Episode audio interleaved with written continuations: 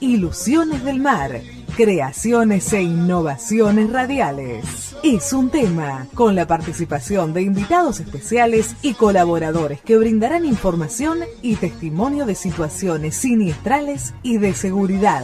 Es un tema. Acompañan también los temas musicales especialmente seleccionados. Es un tema. En la voz comercial, Andrea Latela. Es un tema. Con ustedes, su conductor.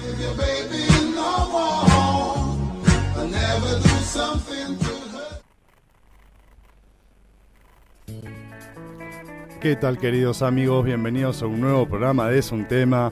¿Cómo están que dicen que cuentan? Arranca toda la información actualizada del país y del mundo, energía y buena onda con la compañía de especialistas que nos hacen llegar tips y consejos en seguridad y opiniones de cómo seguir adelante ante obstáculos que se nos presentan en la vida. Cultura, novedades del mundo, música y más, con tu posibilidad de aprender, informarte y conocer sin aburrirte. Con ustedes estamos compartiendo la sensación y vibraciones que van por esas ondas, llegando a cada rincón del planeta. La presencia de ustedes también constantemente por las redes sociales, que va a nombrar Abril durante el programa para que nos sigues, participes, comentes y compartas.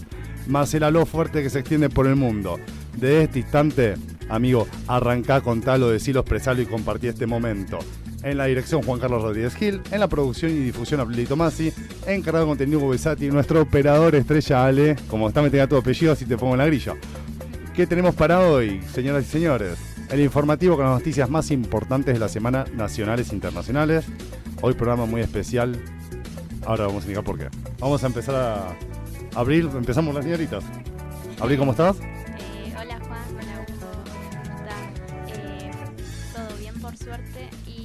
Aprovecho para decir las redes sociales por donde nos pueden encontrar. Por favor.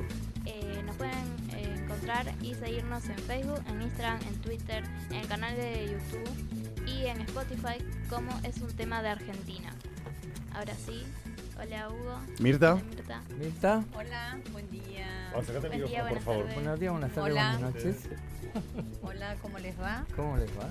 ¿Cómo están todos? ¿Qué tal? Mirta, quiero que la gente te escuche. Por favor, te acercas el micrófono. Bueno, hablo cerca del micrófono, ¿está ahí? Porfa. Bueno, ¿cómo están todos? La doctora Mirta, que nos viene acompañando por varios programas, la estamos capturando ya. Estamos capturando. Bueno, me alegro. ¿Te escucha? Estar con ustedes, ¿Te sí, bien? sí, sí, sí, perfecto. Hugo, Todavía tenemos que, que solucionar el tema del contrato con Mirta. para Eh, tu, para tu mala suerte arranca la sección Freezer. Quiero que la gente te vea la cara. Nos puedes seguir en YouTube, como dijo Abril, en Facebook y demás redes sociales, como es un tema de Argentina. Ya le vamos a cambiar, es un tema, porque estamos internacionales. Tal cual. Internacionales. ¿Ya me vas a frizar ahora de entrada? En un rato. me- eh, pero antes no me dejaste Pero pará, ni- quiero que la gente te vea la cara por el micrófono, te justo enfrente. Ahí está, No importa que te pase el croma, o si no, así como... A ver, así que no te tape la cara, quiero. ahí está. Bueno, ¿Ahí se ve? ahí se ve... ¿Te faltó tu carraspeo o murió? Bueno, eh, volviendo después de un brillante negativo, al cual me condujo mi, mi vocación docente, por eso en la última edición no, no pude estar con todos ustedes, lo cual aprovecharon para este, darme para que tenga, menos Abril, que sacó la cara por mí, los demás, bromas de alfajores incluidas y este tipo de cosas.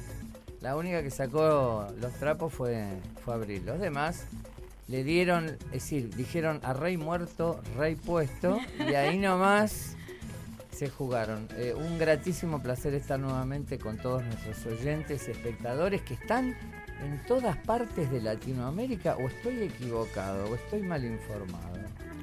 Estamos en lados, Brasil, en todas me un partes. saludo.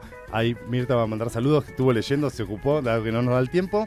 Mirta ya se empezó a ocupar de las redes sociales, toda la gente que nos fue saludando en todos estos días, así que te he anotado con nombre y apellido gente de México, Costa Rica, de Brasil. Un gran saludo a todos ellos que gracias a, a emisoras que, que nos acompañan y apoyan, y nosotros apoyamos a ellos y tratamos de hacer siempre un producto de buena calidad, principalmente para la gente y para nuestros amigos de las emisoras. Un gran saludo a Gustavo Cincotecha de México, a Juan de Brasil y los directores de las radios. Así que ¿Podemos anticipar que en determinado momento vamos a empezar a hacer programas especiales de los países de todos nuestros amigos? ¿Lo podemos decir como director de contenidos? ¿Qué dice, ya lo dijiste. qué dice el conductor general? ¿Me autoriza? Ay, me pone.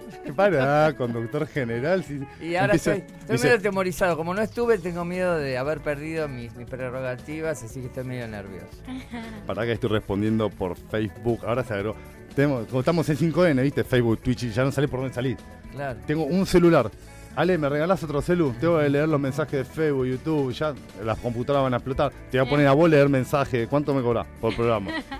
No, es una locura esto. Ocupame el espacio que estoy escribiendo mensajes, por favor. Bueno, este, efectivamente, como acabo de decir, eh, dando una especie de golpe de Estado contra nuestro conductor general en pleno programa, vamos a hacer, este, lo estamos armando y seguramente, supongo que en el 2022, vamos a ver, va a haber programas especiales de la cultura y de la actualidad de todos los países donde salimos, gracias a Dios, que nos siguen acompañando. Te aviso que tenemos dos horas de programa nomás. ¿Eh? Te aviso que no sé cómo vas a hacer con el contenido porque tenemos dos horitas de programa nomás. Bueno, lo vamos a, vamos a tener una, A una, sección, una sesión especial donde hablemos de estas cosas. Hay que abrir espacio después publicitario, gente, todo el que quiera salir, necesitamos pagar la tercera hora del programa. Por favor. Va, déjame mandar un saludo a Carlos Ramón Llanés Suazo, Nadir Santos, Jorge Alberto Gatti, a Dari, ya están en Facebook. Vos fíjate en Karate Bola las de YouTube. ¿eh? por favor. Bien. Bueno, queridos amigos, empezamos con las noticias. Antes de arrancar las noticias, vamos a contar que a Mirta, esto le tengo que poner de vuelta canción de fondo, muy optimista. Hay cosas que pasan optimistas en plena pandemia y es genial. A Mirta en esta semana, a las 4.48 de la madrugada, le sonó el teléfono. Te suena el teléfono a las 4.48 de la mañana y decís, ¿me mandan una tarjeta? Un secuestro es una virtual. O secuestro tal cual, te están, te llamando. Te están, te- te los amigos que están sí. de. Eh, están de. ¿Cómo se llama? De vacaciones en Canadá. En Canadá, porque el chiste, ¿no? Eh, Sí, con otros usos horarios y te Eh. a las 4 de la mañana y te hablan, Claro. te saludan. Obvio. bueno, acá Nadir Santos dice: Deus que mim libre hay de izquierda. No sé qué significa, che, traducción. Un saludo gra- gra- grande a Gladys González. Bueno, 4.48 Mirta le sonó el teléfono para que sume a su lista una de las cosas más lindas e importantes que le han pasado en la vida, la llegada de Catalina, Mirta. Sí, así es. Acércate al micrófono, se te escucha. Catalina, eh, tan esperada y bueno, se adelantó un poquito y es la alegría del hogar. Eh, junto con Benjamín, eh, las papás son Carla Fernández y Franco, tuvieron la alegría de, de recibirla, por suerte salió todo bien, es hermosa, es preciosa y es, es el amor de nuestras vidas, ¿no? Los nietos eh, son la continuación, la prolongación. Muchas Así que, felicitaciones. bueno, muchas gracias y cariños a los papás. Bueno, un gran cariño a ellos. También le vamos a mandar un saludo a Lucía Corman, la hija del fundador del programa, Juan Carlos Corman, que cumple añitos. Añitos 27, no sé cuánto cumple, pero cumpleaños, ya no cumple añitos, ya cumple años. Muchas felicidades. Muchas felicidades. Sí. Bueno, queridos amigos, arrancados con el informativo, vamos con las noticias nacionales. Bono para becas Progresar en noviembre. O sea, Yo trato de traer todo, todo lo que pueda sumarse la gente, todo lo que le sume a la vida, yo se lo traigo. ¿Que el gobierno? Vos estate atento al programa y yo te digo la tablet gratis, todo. Mira, Pues, a ver, suma, suma. y por supuesto. ¿Qué te parece? Bueno, en noviembre. Estos son los requisitos para obtenerlas. El gobierno continúa asistiendo a las familias más vulnerables entregando diferentes asistencias tras el resultado de las PASO 2021, como la incorporación del complemento del salario familiar para asignaciones familiares, eh, un bono de 5 mil pesos del programa Más Cultura Joven, Mi Piensa, registradas entre otros acompañamientos. Sin un IFE 4, ingreso familiar de emergencia, que fue entregada durante los meses más críticos de la pandemia, el Ministerio de Educación entrega a través de la Administración Nacional de Seguridad Social, ANSES, un bono extraordinario para titulares de las becas Progresar. Se trata del bono de conectividad que acceden aquellas personas que se inscribieron en las becas Progresar y lograron incorporarse al programa. Actualmente las, inscri- las inscripciones de las becas Progresar están cerradas, sin embargo quedó solo una línea abierta y los interesados podrán anotarse hasta el 30 de noviembre. Los interesados deberán completar el formulario desde http www.becasprogresar.educacion.gov.ar Activamos la parte, seguimos con la parte positiva por ahora. Vamos con las elecciones noviembre de 2021. Hasta qué hora se puede votar y demás. El domingo 14 de noviembre se celebrarán las elecciones generales en todo el país. El horario de votación comienza a las 8 de la mañana y termina a las 18 horas, señores. Para poder votar hay que estar en el padrón, lo puedes consultar por las, por las páginas del gobierno, y llevar el documento de identidad que figure en el padrón o cualquiera que se haya actualizado posteriormente. Para votar hay que acercarse a la escuela asignada y la mesa correspondiente, en el- obviamente con el documento. El presidente de mesa corroborará la identidad del elector y le entregará un sobre en blanco en el cual en el cuarto oscuro se coloca dentro del sobre la opción electoral, obviamente, que luego se pone en la urna al salir. Se firma la planilla y el presidente tiene que entregar una constancia de votación. Si no hay boletas de elección seleccionada, acordate que hay que salir del cuarto oscuro y avisar al presidente de mesa sin revelar a quién ibas a votar, obviamente. Che, tráeme la de Macri. No. Tráeme la de Cristianidad. Bueno, sobre Eh. todo porque no son candidatos, le creerías una gran dificultad, Juan. Le estoy haciendo anuncio nada más. Me pagaron ayer. Botón. En caso de que las autoridades de mesa y los fiscales no pudieran subsanar aquella falta, se puede votar en el cuarto oscuro complementario o de contingencia. ¿Quién se, quién se postula? Bueno, a ver, toda la lista de nuestra fauna política que comentaremos oportunamente con Esteban. Perfecto. El horario de votación comienza a las 8 de la mañana y termina a las 18 horas. ¿Cuándo arranca y hasta cuánto dura la vera electoral? Lo podemos hablar en la sección Espiando la Urna. Así es. Lo dejo para ese momento. Deporte nacional, internacional, Messi. Eh, de ellos y nuestro. Lionel Messi pasó desapercibido en la primera mitad del duelo que enfrenta Lille y el PS PSG. El argentino que llegaba al partido con molestias musculares quiso jugar, pero su físico le acabó pasando factura y tras los 45 minutos, sin apenas tener participación, fue sustituido por Mauro Icardi. Así es. Mauro Icardi, Wanda Nara, fue Eh, más... eso, Mauro. Icardi acostumbra a sustituir gente en todos los ámbitos de la No, vida.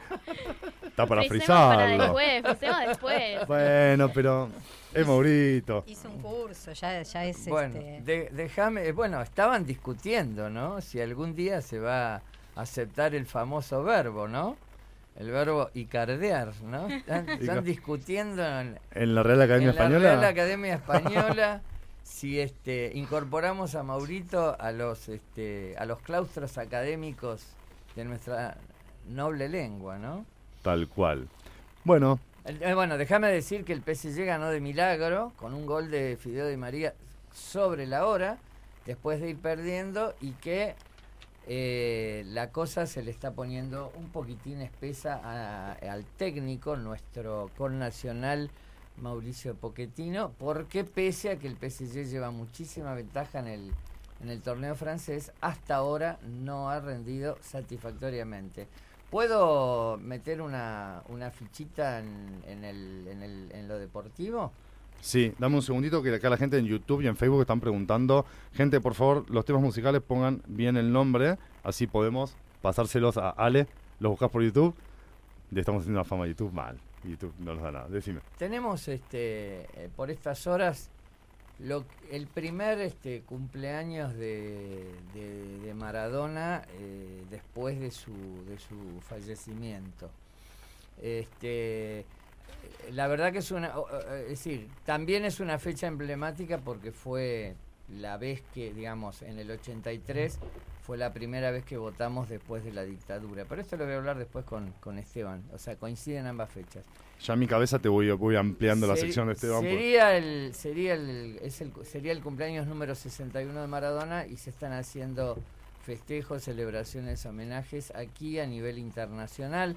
Algún día podemos hablar in extenso de, de Maradona, de todo lo que significó, desde lo bueno, desde lo malo, este, desde su genialidad y desde sus miserias humanas. ¿no? Un- una vida como para hacer 20 películas, no una sola. La verdad que sí. Le pedimos a la gente, por favor, que no se vayan. ¿Vos estás mirando el de Facebook o el de YouTube, Abril? El de Facebook. Y de hecho, viste que había. Mirá el de YouTube, ah, yo estoy mirando el de sí, Facebook. Bueno, ah, viste que en Facebook te, mm, había un comentario que estaba en portugués. Sí, lo en acabo portugués. de traducir y después lo leemos. O Dale. si quieres te lo digo. Decilo ahora, a ver, por favor. Sí, dame un minuto. Es impresionante. Estamos mm, teniendo problemas. Nuestra difusión nos está llevando a tener problemas de idiomas. A ver. Según el traductor dice, Dios no lo quiera a la izquierda. Claro, Es- Dios no quiera que gane la izquierda. Ah, de algo que habíamos hablado, claro. Ok, bueno, pues vos mirá el de YouTube, yo miro de Dale, Facebook, dale. por favor. Bueno, seguimos. La intimidad dentro del avión que llevó a Alberto Fernández a Roma para el G20. Bueno, Alta gama, ¿eh? estamos, necesitaríamos convocar a nuestros cronistas de espectáculos para este noticiero. ¿Vos ¿Qué, decís? qué- qué pasó en ese avión? Contanos. lo que nos cuentan acá, lo que es la cosa que viene al pasado. Llegó puntual, apenas habían pasado las 22 cuando el jueves Alberto Fernández se acercó a la parte de atrás del avión en el que el nutrido y variopinto grupo de periodistas esperaba la partida a Roma. El presidente había tenido un día ajetreado, pero no quiso dejar de saludar. Bien ahí, ¿eh? buena actitud. Luego pasó a la parte delantera, cenó Pine Rigate. Discúlpenme si lo nombro mal, no sé qué es. No, yo tampoco. ¿Alguien sabe? No. Pen, pene rigate. Sí, es un tipo de fideo. Un tipo, ah, Ah, mira. impresionante. con la Muy primera bien. dama Fabiola Llanes, quien transita sintiéndose bien su embarazo y todos, todos charlaron un poco, luego, de, luego durmieron. Pero tiene un, algo de color acá. ¿eh? Las computadoras se prendieron el viernes temprano y después del desayuno que se sirvió a las 10 horas argentina comenzó el ajetreo. Fernández revisaba el discurso que pronunciará en el G20 alternativamente con el canciller Santiago Cafiero, la secretaria de Relaciones Económicas Internacionales Cecilia Todesca Boco y la asesora presidencial de Cecilia Nicolini. Llamó mucho la atención el cambio del físico del jefe de asesores del presidente, Juan Manuel Olmos, que estaba casi irreconocible porque bajó más de 25 kilos. Lo tengo que copiar, che. Su expertise contaron en página 12 que es China es muy importante para este tipo de viajes tener un especialista con el gigante asiático. Así que llevar a un especialista me parece perfecto, ¿no? Así Sí, puede ser el presidente, no, puede, no significa que sepas todo. Bueno, en verdad Nicolini la llevan porque es la única que sabe inglés. Esto la convirtió en asesora, perdón. No quiero tirar mala onda, pero es, es- es- es la verdad. O sea que tengo que estudiar inglés. No, no es, no es el problema. El problema es que este, ningún, ni, ni el presidente, ni la primera dama, ni el canciller saben hablar en inglés. El canciller no sé, pero saben hablar en, en inglés. Entonces Cecilia Nicolini... Guaraní. Claro, Cecilia No. Nicolini se, se hizo este, se hizo importante porque domina bien la llamada lengua de Shakespeare. Entonces eso la convirtió en una en, en alguien insustituible. Por eso va a todas partes este, donde hay una gestión. Claro. Bueno, en el hotel en el hotel siguieron trabajando en la definición de las reuniones bilaterales de este de este sábado y la exposición del domingo. Más allá del resultado de este viaje en particular, la pospandemia fue un catalizador de algo que ya se sabía. El mundo no quiere seguir eh, a merced de un capitalismo financiero que hace agua por todos lados y multiplica la pobreza mundial.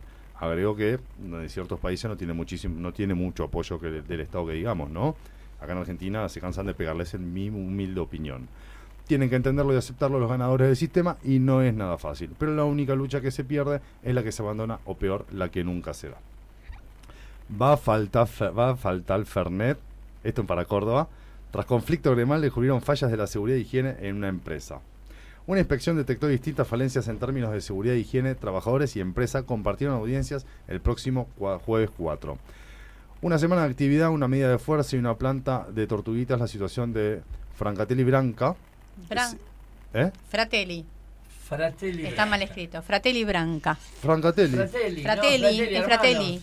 No me Hermano en italiano. No me grites. Claro, Fratelli Ah, Branca. No me grites. No, suena fuerte. No, fuerte debajo yo mi.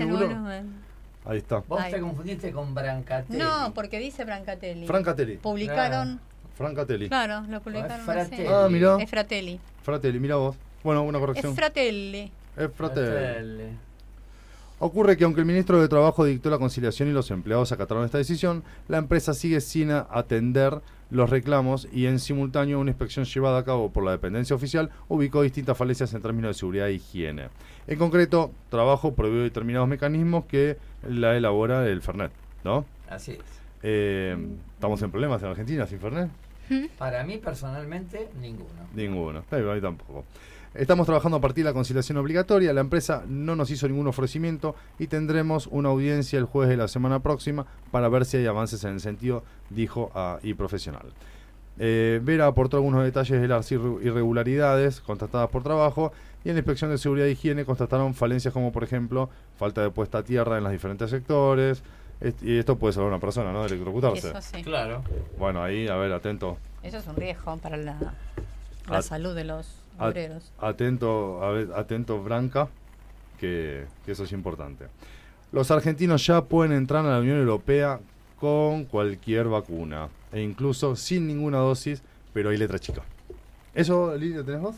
No. ¿Sí? Mientras- Mirta. Mirta. Los argentinos pueden viajar a Europa en cualquier vacuna, incluso si no se dieron ninguna. Hay que hacer prueba de PCR negativo o cuarentena al llegar. ¿Lo desarrollas vos? ¿Podés decirlo vos o...? Argentina fue incluida en el listado de países seguros por la Unión Europea, independiente del estado de vacunación. Esto significa que los viajes de Argentina a Europa no tienen trabas ni limitaciones vinculadas a la pandemia de coronavirus desde el viernes 29 de octubre del 2021. Según se informó, teniendo en cuenta la mejora de la situación epidemiológica, en Argentina el Consejo de la UE decidió agregar al país el anexo 1. ¿De qué se trata? Cuando la situación epidemiológica de un país mejor es suficiente, puede ser incluido en la lista de países anexo 1. Desde ese momento, todos los viajes esenciales y no esenciales deben ser posibles independientemente del estado de vacunación. Las, medidas no es vinculante, por eso cada país miembro de la UE tiene un gran margen de discrecionalidad para aplicarla. Requisitos para entrar a Europa, punto por punto. Son 70.000, no. Uno, criterios que usa la Unión Europea para decidir si deben aplicarse restricciones a un determinado país no perteneciente a la UE. ¿Cómo se evalúa la situación epidemiológica? Uno, tasa acumulada de notificación de casos de COVID-19 de 14 días. O sea, total de casos notificados por cada 100.000 habitantes, no superior a 75. Tendencia de nuevos casos durante el mismo periodo. Índice de testeos, número de pruebas por 100.000 habitantes realizados los 7 días anteriores, superior a 300. Te comento algo. Eso es distinto a lo que hizo Estados Unidos, que hace diferenciación por vacuna. Por ejemplo, los vacunados con la Sputnik, de ninguna manera, hasta que la OMS no lo apruebe, no, van a poder entrar. En cambio, ahí no les interesa en la Unión Europea qué vacunas, ni siquiera si estás vacunado. Si en el país bajaron los casos, redujeron, pueden entrar y hay, pero hay medidas. Tenés que vacunarte, te van a hacer un PCR, o sea, eso como en todos lados. Y cada país, esa medida que ellos adoptan, la, Unión Europea, no es vinculante. Cada país puede decidir, esto lo acato, esto no, esto lo quiero hacer así, puede modificarlo incluso. Perfecto. ¿Desde qué países se puede viajar sin restricciones a Europa? Voy a hacer una partecita de la lista de los primeros 15.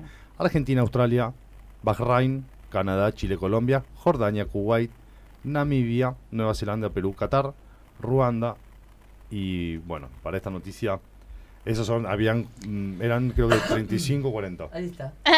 Ah, tiene, ah, tiene salir naturales. Ah, hay que esperarlo. Bueno, para esta noticia hubo habilitar la calculadora, ¿eh? Hubo un video de internet que explica cuántas horas de tu vida cuesta comprar y darte un gusto. Abajo pusieron, es espeluznante, espeluznante. Esto, esto en Estados Unidos nos saca la calculadora. Bueno, dale, acá el profesor vos, pará, vamos a desarrollar la...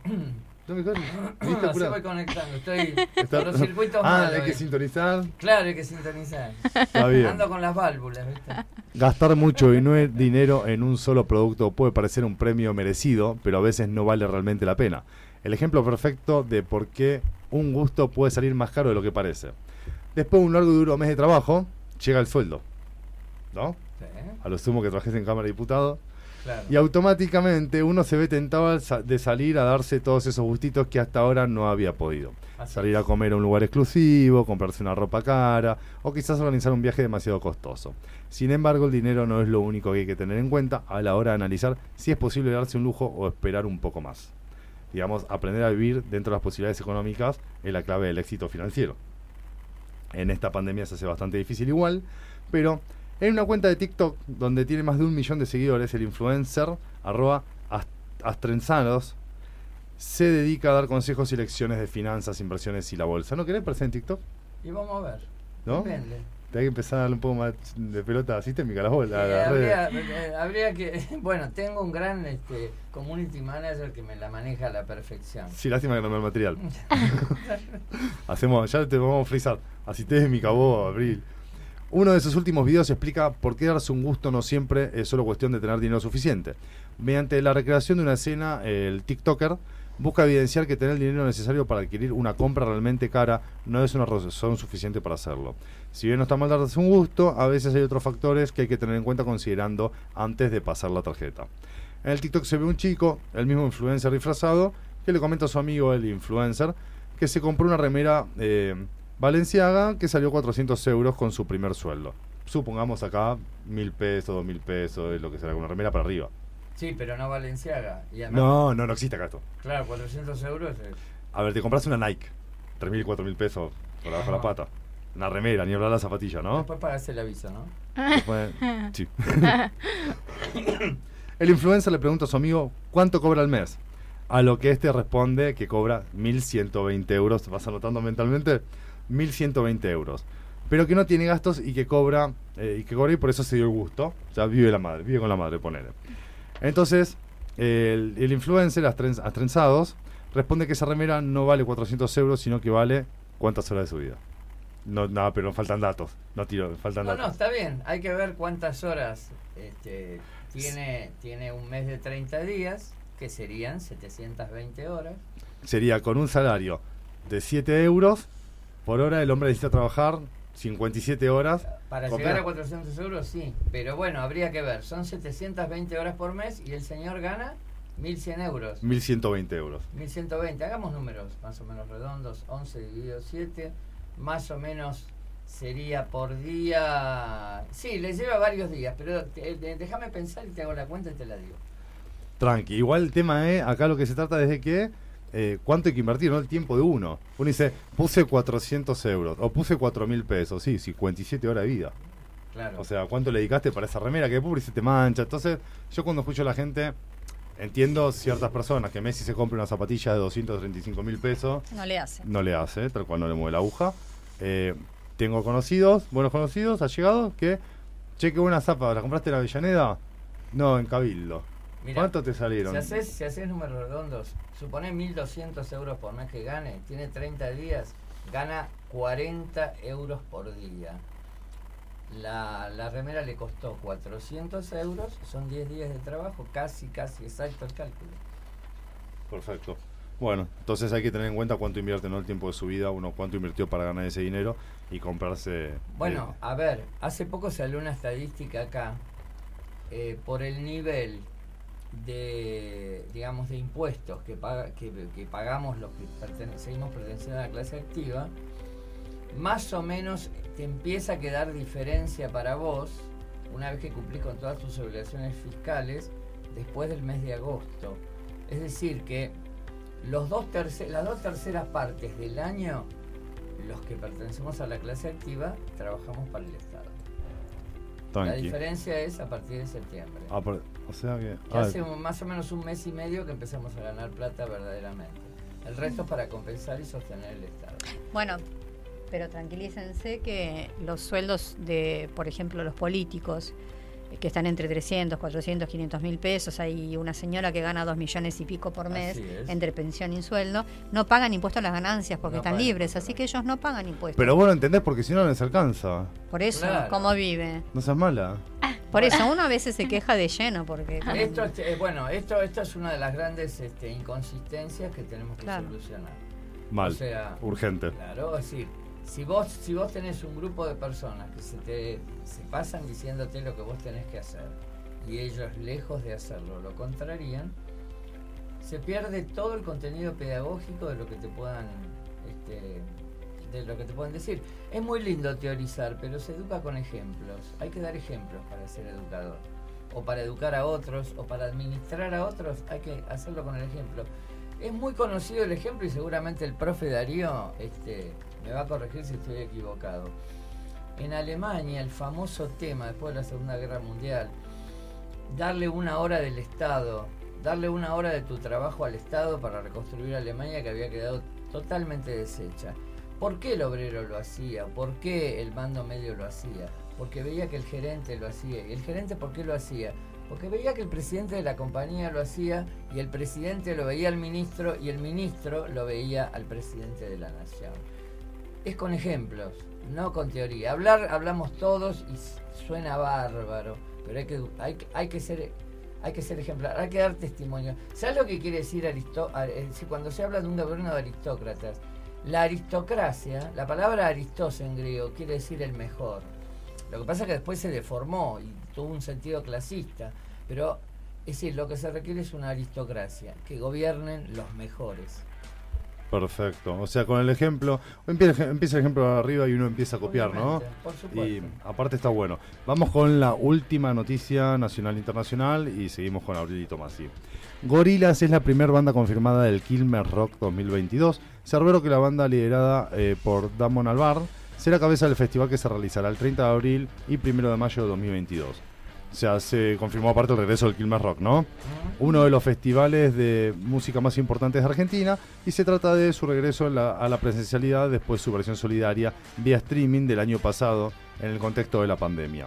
El evento se realizará en una doble jornada, el sábado 30 de abril y el domingo 1 de mayo del 2022. El Quilmes Rock se transformó en uno de los festivales más, más recordados en nuestro país por el que han pasado más de 1.500 artistas y más de 2 millones de espectadores en todas sus ediciones. Aún no se conoce el line-up de completo del festival, pero sí se sabe que Gorillaz está como headliner. Y a ver si... ¿A quién le suena el teléfono, por favor? Hoy se dio a conocer Alguien que hay que darle saludos, mandarle saludos. Está atento al programa, entonces está llamando, pero le estoy diciendo que estamos al aire. Mira. Y es insistente. Ya te, ya te estoy frizando por no ponerlo en silencio. No, no, no, porque quiero ver que estén y mandarle saludos para que ellos los puedan. Están atentos a que Pero vos tenés más seguidores que yo. Le respondamos los saludos, por eso. Sí, a mí me suena el teléfono. Ahora, gente, aguanten que termina, terminamos el informativo, empezamos con todos los saludos. Eh, te estás volviendo loca. Eh, protectores solares, los errores más comunes que tenemos en el uso frente a la ola de calor. La ola de calor Pásalo a silencio, mira. Ah, sí, sí, sí. No, sí, sí. Sí, ya está. Tranqui, tranqui. No, así no. no. déjalo. Sí, así. Ahí va. Ahí está, listo. Ya no miro más. Insistente, ¿eh? Mm. La ola de calor llegó con toda la Argentina. Los cuidados de la piel deben incrementarse en estas temporadas. Aplicar un poco de protector solar en la cara, los brazos y las piernas si vamos a estar expuestos al sol, es imprescindible para evitar cualquier tipo de afección. Sin embargo, aún así se cometen muchos errores en el uso de los protectores solares que impiden su efectividad. Los... A ver, usar primero el filtro inadecuado, ¿no? Yo creo que es el error más grande. Sí, tienen, vienen en una escala con una graduación que indica el tiempo de exposición, el tiempo al, al sol, el tiempo de, el tipo de piel que tenés. Las pieles blancas, sensibles, necesitan mayor protección y demás. Entonces hay que usar el protector adecuado, obviamente. Perfecto. Entonces, el factor de protección solar, FPS o SPF en inglés, es un índice que señala la capacidad del producto para resguardar la piel frente a los rayos solares y el número indica la cantidad de tiempo que una persona en condiciones ideales puede estar expuesta al sol sin ponerse colorada, que es el signo primario del daño solar. Mira, yo pensé que era el porcentaje cuidado, no el tiempo. Bueno, qué bien. ¿Abril? Eh, sí, quiero leer los comentarios que hay en YouTube que son muchos y van para todos menos para mí. porque vos sos la única indiscutible, Abril. bueno, Andrea Rinaldi dice, eh, Felicidades a Mirta por lo de. ¿Cómo se llama? Por los nietos. Los nietos, gracias. Ah, y por Benja. Eh, Juan Rodríguez dice: eh, Buen programa desde la escondida Mercedes. Y para Hugo, ya van a llegar los alames quinteros. Impresionante. Ah, eh, mira. ¿Por qué para Hugo? A ver, Juan. bueno, los trae Hugo y compartimos todos. Claro. Por supuesto. Yo lo, voy a estar llamando a Juan. Che, Juan, ¿mandaste? ¿No mandaste? A ver si el otro, el otro día ustedes frizaron las tortas que trajo Claudia y estas cosas. No frizaron, no quedó nada. No, ¿sabes lo que pasa? Que al que no alcanzó tu alfajor. Mirá. Que mandaste para que compartamos. Como dicen en el campo, lo que te hace hablar te hace callar. lo aprendí del mejor. Te quiero, Hugo. También hay comentarios de Darío que dice: No es Icardi, es el señor Wando. Señor eh, También está Carlos Alvarengo. Carlos Alvarengo dice buen programa. Y hay otro comentario más adelante. Eh, bueno, Germán Anaur Barreiro. Excelente programa radial y también audiovisual. Y cortamos ahí con los mensajes. Y después sigo. Después seguiste sí, hay que leerlos todos. ¿eh? Es un montón. La gente nos sigue y eso hay que Mencionarlo. Y a estos quiero saludarlos porque están llamando pobres. Ahora ya. Sí, el director de contenidos te autoriza, olvídate. Bueno, entonces vamos a saludar a Joseph Bosontue y John Bosontue. De acá de Palermo, por el apellido. Que son del país de Ghana, viven en la ciudad Secondita Coradi y nos ven, nos escriben siempre entonces vamos a decirles hello John and Joseph, greetings from Argentine. Uh, hi boys, good morning. Um, no speak uh, video chat. Estamos al aire. Ok. Eh, you live in Secondi Tacoradi. La única, parte, la única parte que puedo decir, no rompa los huevos, estamos en vivo. you live in Secondi Tacoradi, capital eh, of Ghana. Eh, Eh. Es una linda ciudad, es muy importante, es la capital de Ghana, que es la república del es, la re- es una república, es un país, eh, está en el continente africano. Y por YouTube y por las redes sociales ven siempre el programa, entonces se conectaron, mandaron saludos, así que ahora se los vamos a, a retribuir y vamos a contar un poquito la historia de ellos. Uno trabaja en la faz comercial y el otro eh, trabaja en- para el gobierno de la, de la ciudad de Ghana, de Sekondi Takoradi. El idioma oficial es, eh, es el inglés, pero tienen varios dialectos que depende de la región, alejándose del centro, manejan otros dialectos que, que son, bueno, imposibles de nombrar, ¿no? Ellos tienen una, una industria muy importante, eh, esta ciudad, Sekondi Takoradi. Ese país, en, ya en 1903, eh, trabajaba con la industria de la, mare- de la madera, hacía contrachapado, eh, exportaba cigarrillos, artesanías y hacía reparación de maquinaria de ferrocarril, de ferrocarril. Ese ferrocarril ellos lo utilizaban, tenían la estación antiquísima, porque distribuían todos los productos que ellos hacían al resto de las localidades cercanas. Y están eh, lindando con Costa del, del Este, que tiene unas hermosísimas playas, así como Secondi Tacoradi, que también tiene unos Costa de países. Costa de Marfil. Sí. Eh, tiene unas hermosas playas, un clima ideal y tenemos una diferencia horaria. Ellos tienen tres horas más que nosotros. Por eso ellos son los que saludan a las 4 de la, la mañana. Así que bueno, les mandamos un saludo eh, desde acá de Argentina. Así que eh, see you later. Greetings from Argentine. Eh, me llama la atención el nombre de la ciudad. O no es la capital o cambió el nombre y yo no sé. La capital Sí, de Ghana, Ghana. Es, es Accra. Pero a lo mejor cambió. Tenemos que preguntarle al... Viste que a veces las capitales africanas Sí. le sacan el nombre original que tenían y les ponen otro. Pero- así tan ser, fácil. sí, sí, la sí. capital de Ghana es eh, siempre fue Accra. Me llama Sí. la atención que digan que es la ciudad capital. Sí, está publicado y comentan Pero ellos que es Secondi Tacoradi, Mira vos, debe haber cambiado el nombre. que es, que es capital. No es una localidad, sino que es la capital de Ghana. Mira, después vamos a ver, vamos a chequear. Sí, o- o- Bueno, Mirta me supera con los spots publicitarios, va a ser publicitario la gente de Ghana. Perfecto. Perfecto. ¿Qué moneda manejan en Ghana? No Ah, sé. bueno, Dia- ya. diamantes. No. Tienen minerales, Sí, sí, por sí. supuesto, En producen toda- carbón, sí, sí. Muchos de los muchos de los productos que, eh, por ejemplo, manejamos, por ejemplo, en el mundo de la informática, tienen una tremenda dependencia de países de África. Por ejemplo, Zambia y de un par de países más producen todos los minerales, sobre todo el silicio, que es tan importante para los circuitos de las computadoras. Perfecto, queridos amigos. ¿Abril? Sí. Eh, Juan, déjame recordar a nuestros amigos que para más información sobre COVID-19 pueden entrar a la página web www.buenosaires.gov.ar barra coronavirus o comunicarse a WhatsApp más 54 911 22 56 0566 o llamar al 120 o al 147 que están atendidos 24 horas y al 130 al ANSES para los beneficios que se extendieron para las tablets y netbooks gratis para AUH, jubilados y monotributistas. Perfecto, queridos amigos. Por lo último, si te tengo que decir, te, te pregunto, ¿tenés algo que decir del dólar? Sí, para todos los que se preocupan y están pendientes del dólar y es, es una forma de resguardar el peso argentino, eh, se notó faltante, no hay tanto billete dólar, ¿sí? Aunque dicen que todos los tenemos en Argentina. Así es. Pero yo quiero que se queden tranquilos porque el dólar llegó a San Fernando. Lo vieron entre las 197 y 200. claro, esta es la ruta. Está bien. Entonces ahí ya saben dónde pueden ir a buscar el dólar. El dólar, está bien. Está bueno, bien. espero que no sigan, después vamos a nombrar otra ruta cuando pase los 200. Le sac- no, no, es que depende dónde. Por ejemplo, en, en Salta o en Ushuaia, lo, ya solamente lo conseguís eh, eh, en 205, 206. Con Siempre, siempre hablando del circuito Blue. El Blue es, eh, tiene el precio mínimo en la capital. En el interior siempre vale más porque, bueno, el costo de, no sé, de transporte, de conseguirlo, ¿no? Debe ser. Bueno, queridos amigos, nos vamos a un tema musical y volvemos con el profe Darío Bacaro. A ver si funciona.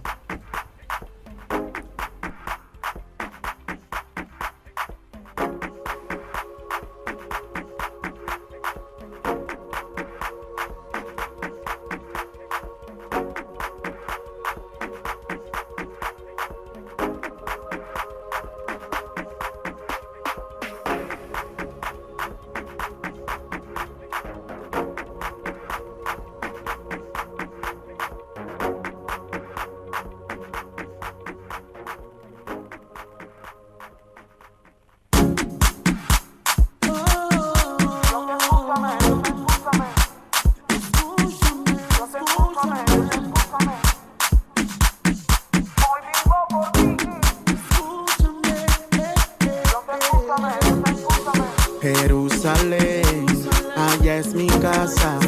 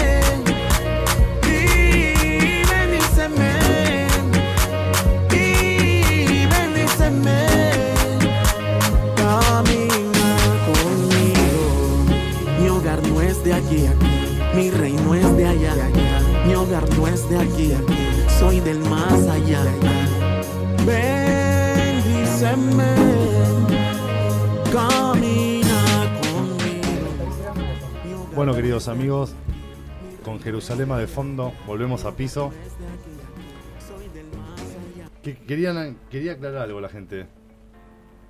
Que iban algo de la ciudad. Bueno, este, hemos hecho la búsqueda nomás y efectivamente eh, es, es, eh, Accra, la capital de Ghana, y la ciudad que mencionan nuestros queridos amigos, como bien dice su texto, no es la capital de Ghana, sino que es una capital de, será de una En Ghana, provincia, de una sí. región, pero es una ciudad muy importante. Sí. Pero la capital se sigue llamando Accra. Sí, que es circun- circundante a Accra y es una zona comercial, una, una ciudad eh, capital muy eh, comercial, muy importante porque de ahí proveen sí. todos los minerales y Sí, productos está. que ellos fabrican. Y, Bueno, acá estamos tratando de comunicarnos con el profe Darío Caro. Profe, ¿estás ahí? Hay, hay muchísimos, este, ¿Profe? mientras hablamos con Darío, A hay, ver. hay muchísimos minerales en, Sí. en, en África de todo tipo. Es una riqueza minera impresionante. Hola, profe. El profe de Santa Teresita, desde Santa Teresita. Además es uno de los países dentro de todo bastante estables, este Creo que lo eh, escuché. Ghana. Ahí está el prof, ahí está el profe. Hola, profe. Hola, Perfecto. Logramos conexión. ahora estamos escuchando. Muy bien. ¿Cómo está? ¿Cómo dice? ¿Cómo les va? ¿Cómo les va a ustedes? ¿Cómo andan ahí en el equipo? Y un gran saludo para toda la audiencia. Muchas gracias, profe. Vos sabés que estaban hablando de Ghana, ¿no? Eh, una, una anécdota que me acabo de acordar. Eh, Ghana es un gran productor de cacao también. ¿De cacao? sí, cigarrillos, De cacao, sí, sí. Semilla que fue transportada del Nuevo Mundo de América a África para que este eh, se produjera más cerca de Europa, ¿no? Eh, bueno, uno de los lugares ideales para el cultivo de cacao fue Ghana por el clima, por la temperatura, por la cercanía al mar. Bueno, eh, durante años trabajaron ahí los nativos de Ghana eh, sin saber lo que estaban haciendo, hasta que alguien un día les dio a probar el chocolate y no podían creer que eso que estaban probando era lo que salía de la semilla que ellos habían trabajado ahí toda la vida. O sea, esto se hace con lo que nosotros trabajamos, mirá vos. Así que, eh, qué, qué anécdota, ¿no? Muchas veces este, eh, los que ponen el lomo son los que menos beneficio tienen, como decía Hugo, ¿no? Eh, esta, este impositivismo que nos han metido que, que el Estado se queda con, con la gran mayoría de, la parte del trabajo nuestro, ¿no? Este, ¿Cómo, eh, cómo, cómo estás, Darío? Mira, ese ¿Cómo andás, Subito? Muy bien, ese tuvo un gustazo de escucharte. Ese, mm, ese, ese, ese digamos, esa sincro- ese, esa faceta sincrónica del ser humano está en todos lados. Cuando murió Steve Jobs, en medio de todos los homenajes y en medio de, de toda la, la, la parafernalia que hicieron eh, alrededor, muy justificadamente, ¿no? Alrededor de semejante Sí, sí, figura. eh, un obrero chino que ensamblaba este, eh, productos de, de- de Apple declaró que él no hubiera podido en toda su vida Claro. comprar ni uno solo de los productos que ensamblaba. Ah, Porque, bueno, allá en China el costo laboral es casi inexistente. Bueno, eh, nosotros lo hemos citado alguna vez por encima y alguna vez lo desarrollaremos en profundidad. No Logo plantea este problema, ¿no? Cuando en Indonesia y, todos no estos lugares, las grandes fábricas de, de- de informática se instalaron, la gente con los salarios que le pagaban no podía comprar ni un circuito de, lo- de, los de los elementos que fabricaban, ¿no? Es muy interesante. Yo, eh, para no dilatar sí. más, eh, no logo, yo lo trabajo, lo he trabajado mucho en la universidad como ejemplo de, digamos, de prácticas monopólicas. Es un libro que se publicó hace, hace 20 años, exactamente. se publicó hace 20 años, pero sigue siendo No, tiene, no, no, no, una vigencia. Igual que, eh, qué sé yo, a mí me gusta Naomi Klein, ¿no? Yo tengo la doctrina del shock y bueno, eh, varios libros de ella que son, para mí, excelentes, ¿no?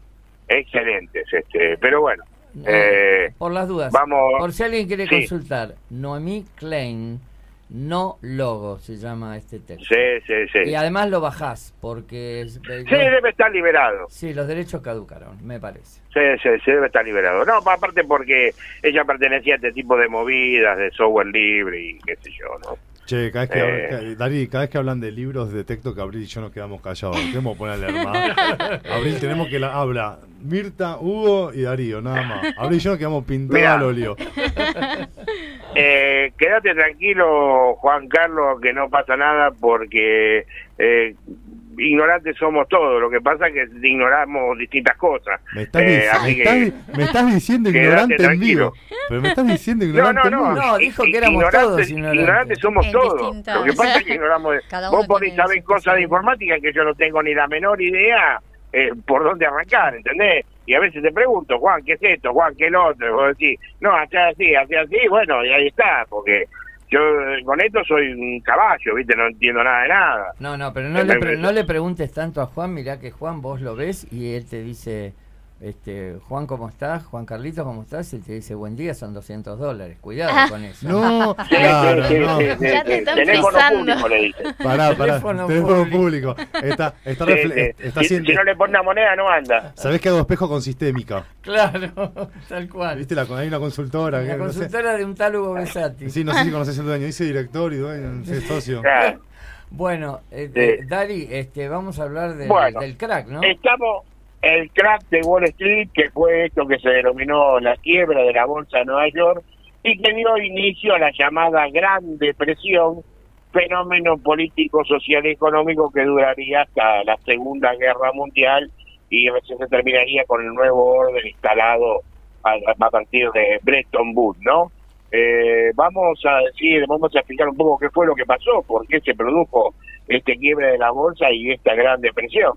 Eh, ubiquémonos allá por finales de los años, las dos primeras décadas de- del siglo XX, ¿no? En 1919 la- esta- estaba terminando, había terminado la Primera Guerra Mundial y Estados Unidos surgía como el gran vencedor de esta guerra, ¿no? Eh, Estados Unidos siempre tuvo una particularidad. Ellos siempre fueron a pelear a. Nunca nadie fue a pelear a Estados Unidos. O sea que esto le permitió a Estados Unidos, de, de guerra que terminaba, sí, eh, tener su estructura económica intacta, porque no sus ciudades no sufrían ataques como sí había pasado eh, en la Primera Guerra Mundial, donde Alemania había quedado destruida, Francia había quedado destruida, Bélgica había quedado destruida, etcétera, etcétera. etcétera. Bueno, Estados Unidos se había convertido en el principal acreedor y proveedor de, de- de Europa.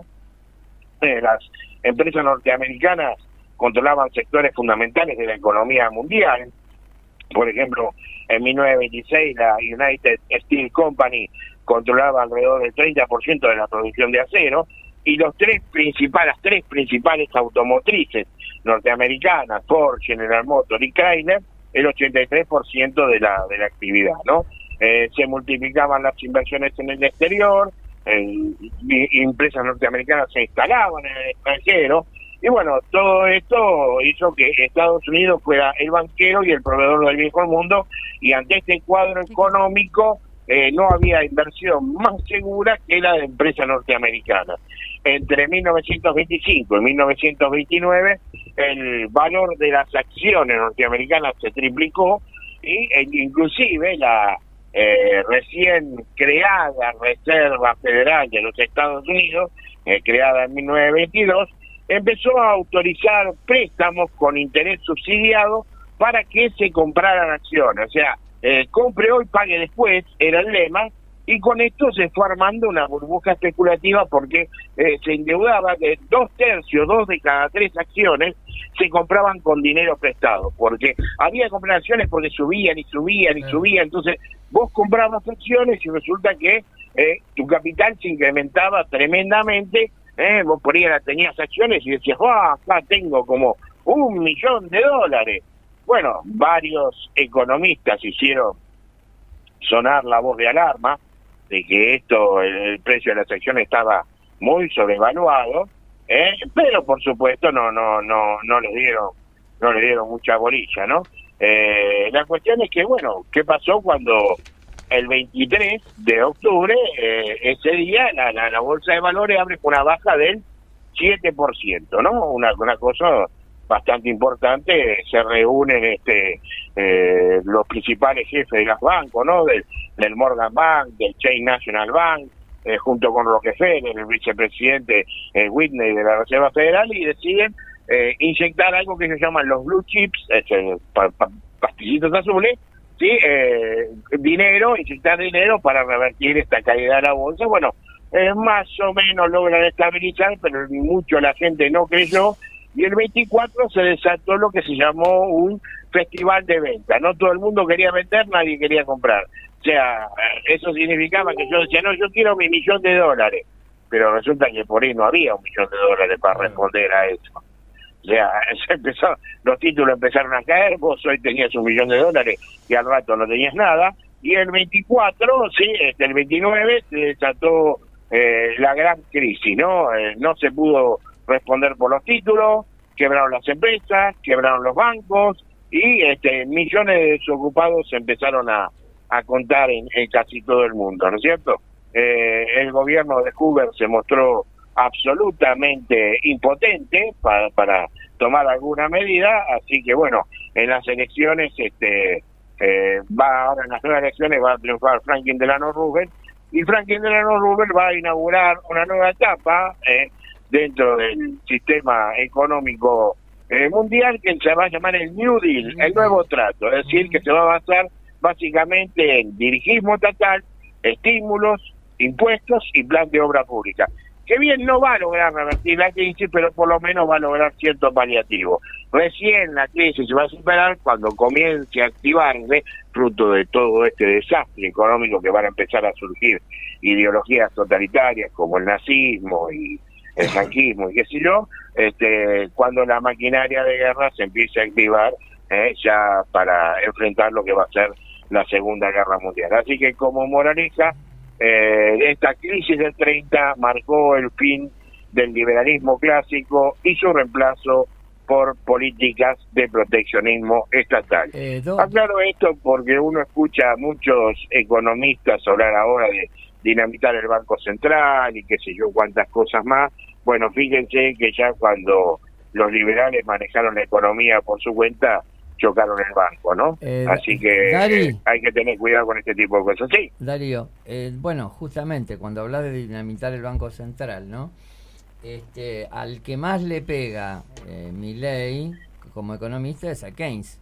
O sea, justamente, eh. que es el, un poco la síntesis económica de, de estas posturas proteccionistas de... Obvio, claro, el estado de bienestar. Claro. Este, pero sí, yo creo que eh, estaba haciendo memoria mientras hablabas, ¿no? Y no, no, para no extenderse mucho, pero en esa época pasaron locuras, verdaderamente. Este, en aquel, eh, una de las de las cláusulas, vos eh, te debes acordar, por supuesto, de la primera, digamos, de los tratados de la Primera Guerra Mundial, eh, establecía que, por ejemplo, las minas de carbón que estaban en la cuenca del Sarre de Alemania iban a ser administradas directamente por Francia y en determinado momento dejan, de, dejan de pagarle a los obreros alemanes y el gobierno alemán emite, o sea, eh, emite desenfrenadamente y llegó a para poder pagarles a ellos y después se extendió a todas las clases sociales y en ese momento llegó a haber billetes de billones de pesos, de billones de marcos. Es decir, no, no, aparte que el marco lo habían destruido como moneda, porque una de las cláusulas de Versalles es que, bueno, esto lo vamos a hablar ahora el 11 de noviembre, ¿no? Adelantamos un poquito. Eh, eh, una de las cláusulas de Versalles era que Alemania había sido el único responsable de la guerra y se le, se le impuso una multa de 132 mil millones de marcos en oro, que la terminó de pagar en el 2004. La indemnización por la Primera Guerra Mundial. Alemania la terminó de pagar en el 2004. Bueno, algo así como nuestro famoso préstamo con la Baring Brothers, ¿no? Eh, sí, claro, claro. Este, eh, no, pero digamos, esto es esto es importante, es decir, me parece que es aleccionador y por eso lo, lo pienso. Vos fíjate que el gobierno se pone a emitir sin medida precisamente para este, bueno, para proteger, se supone, a esos obreros de la Cuenca del Sarre que no iban a poder eh, cobrar. Y bueno, terminó extendiéndose y llegó a, como te digo, llegó a haber billetes de billones. O sea, billones, sí, sí, eh, eh, una 13 cifras, un número de 13 cifras. increíble. No, no, podríamos contar nosotros. Nosotros, verdaderamente, pensemos en la expansión tremenda que está sufriendo la base monetaria acá y bueno, saquemos nuestras conclusiones. O sea, eh, hay peligros muy, muy significativos si seguimos en esta, ¿no? Por eso siempre la historia te enseña, siempre tenés un ejemplo en la historia parecido a lo que estás haciendo vos y cómo terminó. Y me parece que ahí todos podemos aprender bastante, ¿no? Totalmente, totalmente, exactamente. Por algo alguien dijo que la historia es maestra de la vida, ¿no? Exactamente. Y además, antes de cerrar, me gustaría compartir con vos este, la fecha del, del 30 de octubre de 1983, que ya la nombré hace, un, hace unos momentos. Fuimos los que, bueno, somos viejitos. Yo era la primera vez en mi vida que votaba y tenía 29 años. Fuimos a votar cantando y me metí, a decir, llevé a mi hija, a mi único hijo que tenía en ese momento, que tenía dos años, lo metí conmigo en el cuarto oscuro sentía un orgullo tremendo, la gente leyendo, haciendo cola y consultando las plataformas que habían salido en los diarios para decidir su voto a último momento. Verdaderamente es una de las fechas más importantes de la historia argentina, porque este, como bien dijo, digamos que como se ha dicho tantas veces, ¿no? Comenzaba al final de esa larga noche y entonces este me parece que tiene, con todos los errores, con esta tragedia que vivimos todos los días, pero verdaderamente este, es una fecha de las más importantes de la historia argentina. Recuperamos nuestras... Y por lo menos de los tiempos contemporáneos, sí. Nuestras instituciones. Así que por encima de quién fue el candidato y quién ganó y quién perdió y todo lo que vos quieras, no, no, pero tiene un significado histórico tremendo, ese 30 de octubre de 1900 83, como dice la canción de Víctor Heredia, ¿no? Todavía cantamos. Exacto. Bueno, chicos, les mando un abrazo enorme. Eh, para la próxima hablaremos de Suipacha. Este, y bueno, ahí estaremos firme como tapa submarino, eh, bancando es un tema. Bueno, perfecto, Ari. Muchísimas gracias por estar y hasta la próxima. Un abrazo grande. abrazo. Abrazos para todos. Abrazos. Bueno, como siempre, dejando ¿no? dentro de la historia un mensaje con el profe Darío Caro, ¿no? Te cuente la historia, te la desarrolla y te saca una muy buena una muy buena conclusión. Queridos amigos, vamos con a un pequeño espacio de spot publicitario y volvemos con más de Es un tema. En la seguridad, la improvisación no debe tener lugar. Es un aporte del proyecto Es un tema de Argentina. Apoya este programa la Asociación Argentina de Bomberos Voluntarios de General Lavalle, partido homónimo, Buenos Aires, Argentina. Del espacio publicitario. Extintores Fadesa para fuegos de clase A, AB, BC, ABC y AK. www.cautiosrl.com.ar Matafuegos Lugano SRL. Productos y servicios con certificaciones bajo norma IRAM 3517, segunda parte. Y DPS. Habilitación de la Secretaría de Política Ambiental. Habilitación del Gobierno de la Ciudad de Buenos Aires. Miembro de la Cámara Argentina de Seguridad. www.matafuegoslugano.com.ar Neumáticos Más. Venta de neumáticos y llantas. Todas las marcas tren delantero, alineación y balanceo. Neumáticos Más. En Mariano Acosta 1179. Parque Avellaneda, Ciudad Autónoma de Buenos Aires. Teléfono 4612-2460. Salón Unisex Marcelo. El lugar para tu bienestar capilar. Cortes, lavados, color, queratina, peinados, botox, alisados, baños de crema, planchitas, salón unisex Marcelo, en Peribebuy 2087, San Justo, teléfono 15 6177 7828. Hawk Security SRL, seguridad privada. Seguridad física, análisis y elaboración de planes y planos de evacuación. Auditorías, seguridad electrónica, con Hawk Security, su problema de seguridad tiene solución. Contamos con certificación ISO 9001 y amplia trayectoria en el rubro. www.hawksecurity.com.ar Mail info arroba hawksecurity.com.ar Teléfono 11 4639 4198 Hawk Security, empresa habilitada en Cava y provincia de Buenos Aires, 28 años en el mercado, avalan nuestra experiencia.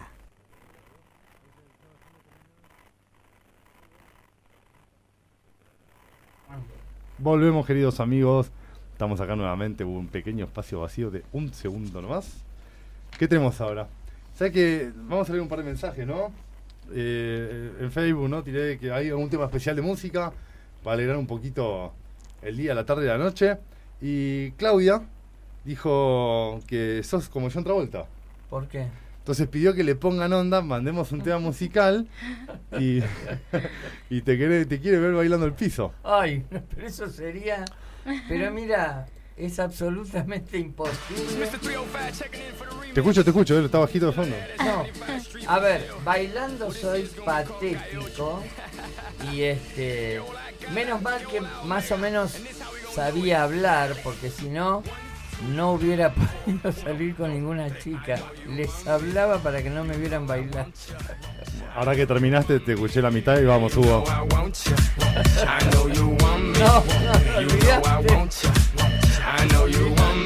Ah, pero lo- te lo están, Te lo piden. te lo está pidiendo Claudia, por Bueno, favor. que baile Abril, que baile. No, que te lo sabe. piden a vos. No, yo lo transfiero, lo transfiero. No, no, sabe muy bien cuáles son mis puntos débiles. Bueno, Claudia, Hugo nos hizo cargo, no le da para pecho frío. Sí, pero ojo que tengo un obsequio para ella y puedo jugar con esto y no entregárselo. Cuidado. Acá puso Claudia esa. A ver, Hugo.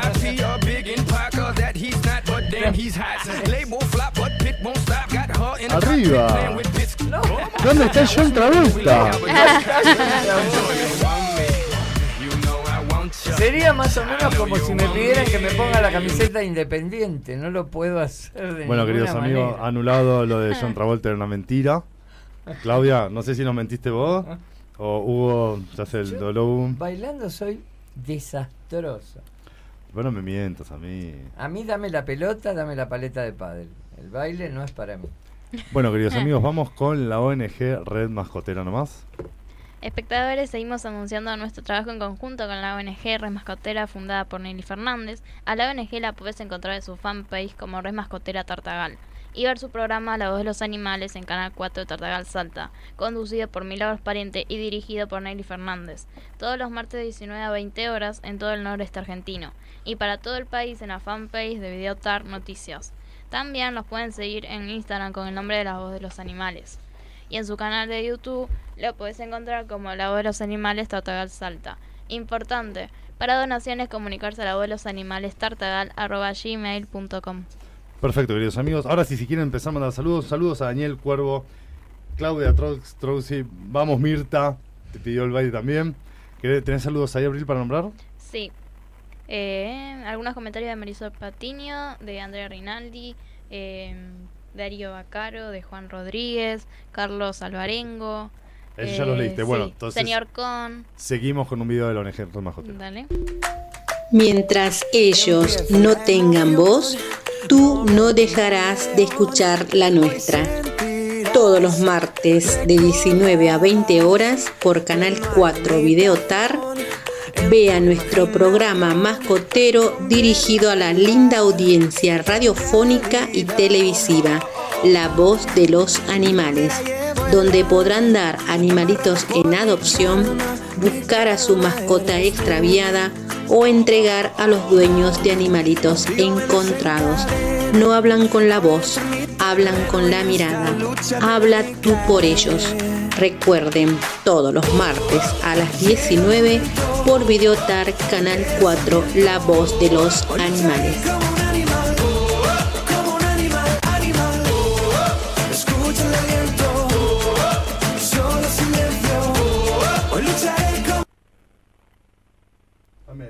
Bueno, queridos amigos, volvemos a piso nomás. La gente está pidiendo mucho tema musical y este es un informativo, un magazine. ¿Qué hacemos? Y, y lo que quiere la gente es que no hablemos más. Lo que- claro, no, no hables más. No, hay que seguir hablando. Bueno, ahora vamos, vamos a la nueva sección, ¿no? La sección Freezer.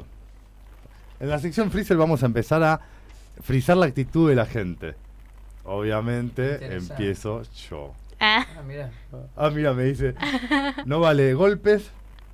Podríamos hacer un sorteo a ver quién empieza. Ah, papelito, todo. Queridos amigos, tenemos en Instagram y Facebook un sorteo de los juegos que donó Natalia Preste que va durando durante el año. Estamos guardando también para, ¿cómo se llama? Para Navidad y Año Nuevo, ¿no? Exacto. Que guardar. ¿Cuál? Acá trajo Hugo. Al final, ¿verdad? No se los choreó, los guardó. Digo, pues los tenía guardados y digo, che, Hugo, los juegos existen todavía. La cámara está arriba. Plan escape. Plan escape. Lográ salir de la mansión antes de que desaparezca con vos adentro para chicos mayores de 8 años. Está inspirado en la historia argentina y es Aiza. Nosotros va de 0 a, a 99, A así, 99. el plan Ah. escape. Eh, me gustaría decir muy. Ah, muy recién brevemente- caigo. Pero el plan escape acá en Argentina tiene un helicóptero. Eh, muy No, brevemente, no, en para el helicóptero, presidente, para cruzamos todos. a nado, claro. No, lo que quería decir es que este año eh, Natalia ha hecho una serie de, de capacitaciones impresionantes con gran éxito desde su, desde su muy conocida red de aprendizaje que está en todos lados y además tenemos el honor, la hemos nombrado este, departa- eh, directora del Departamento de la División Educación de Sistémica.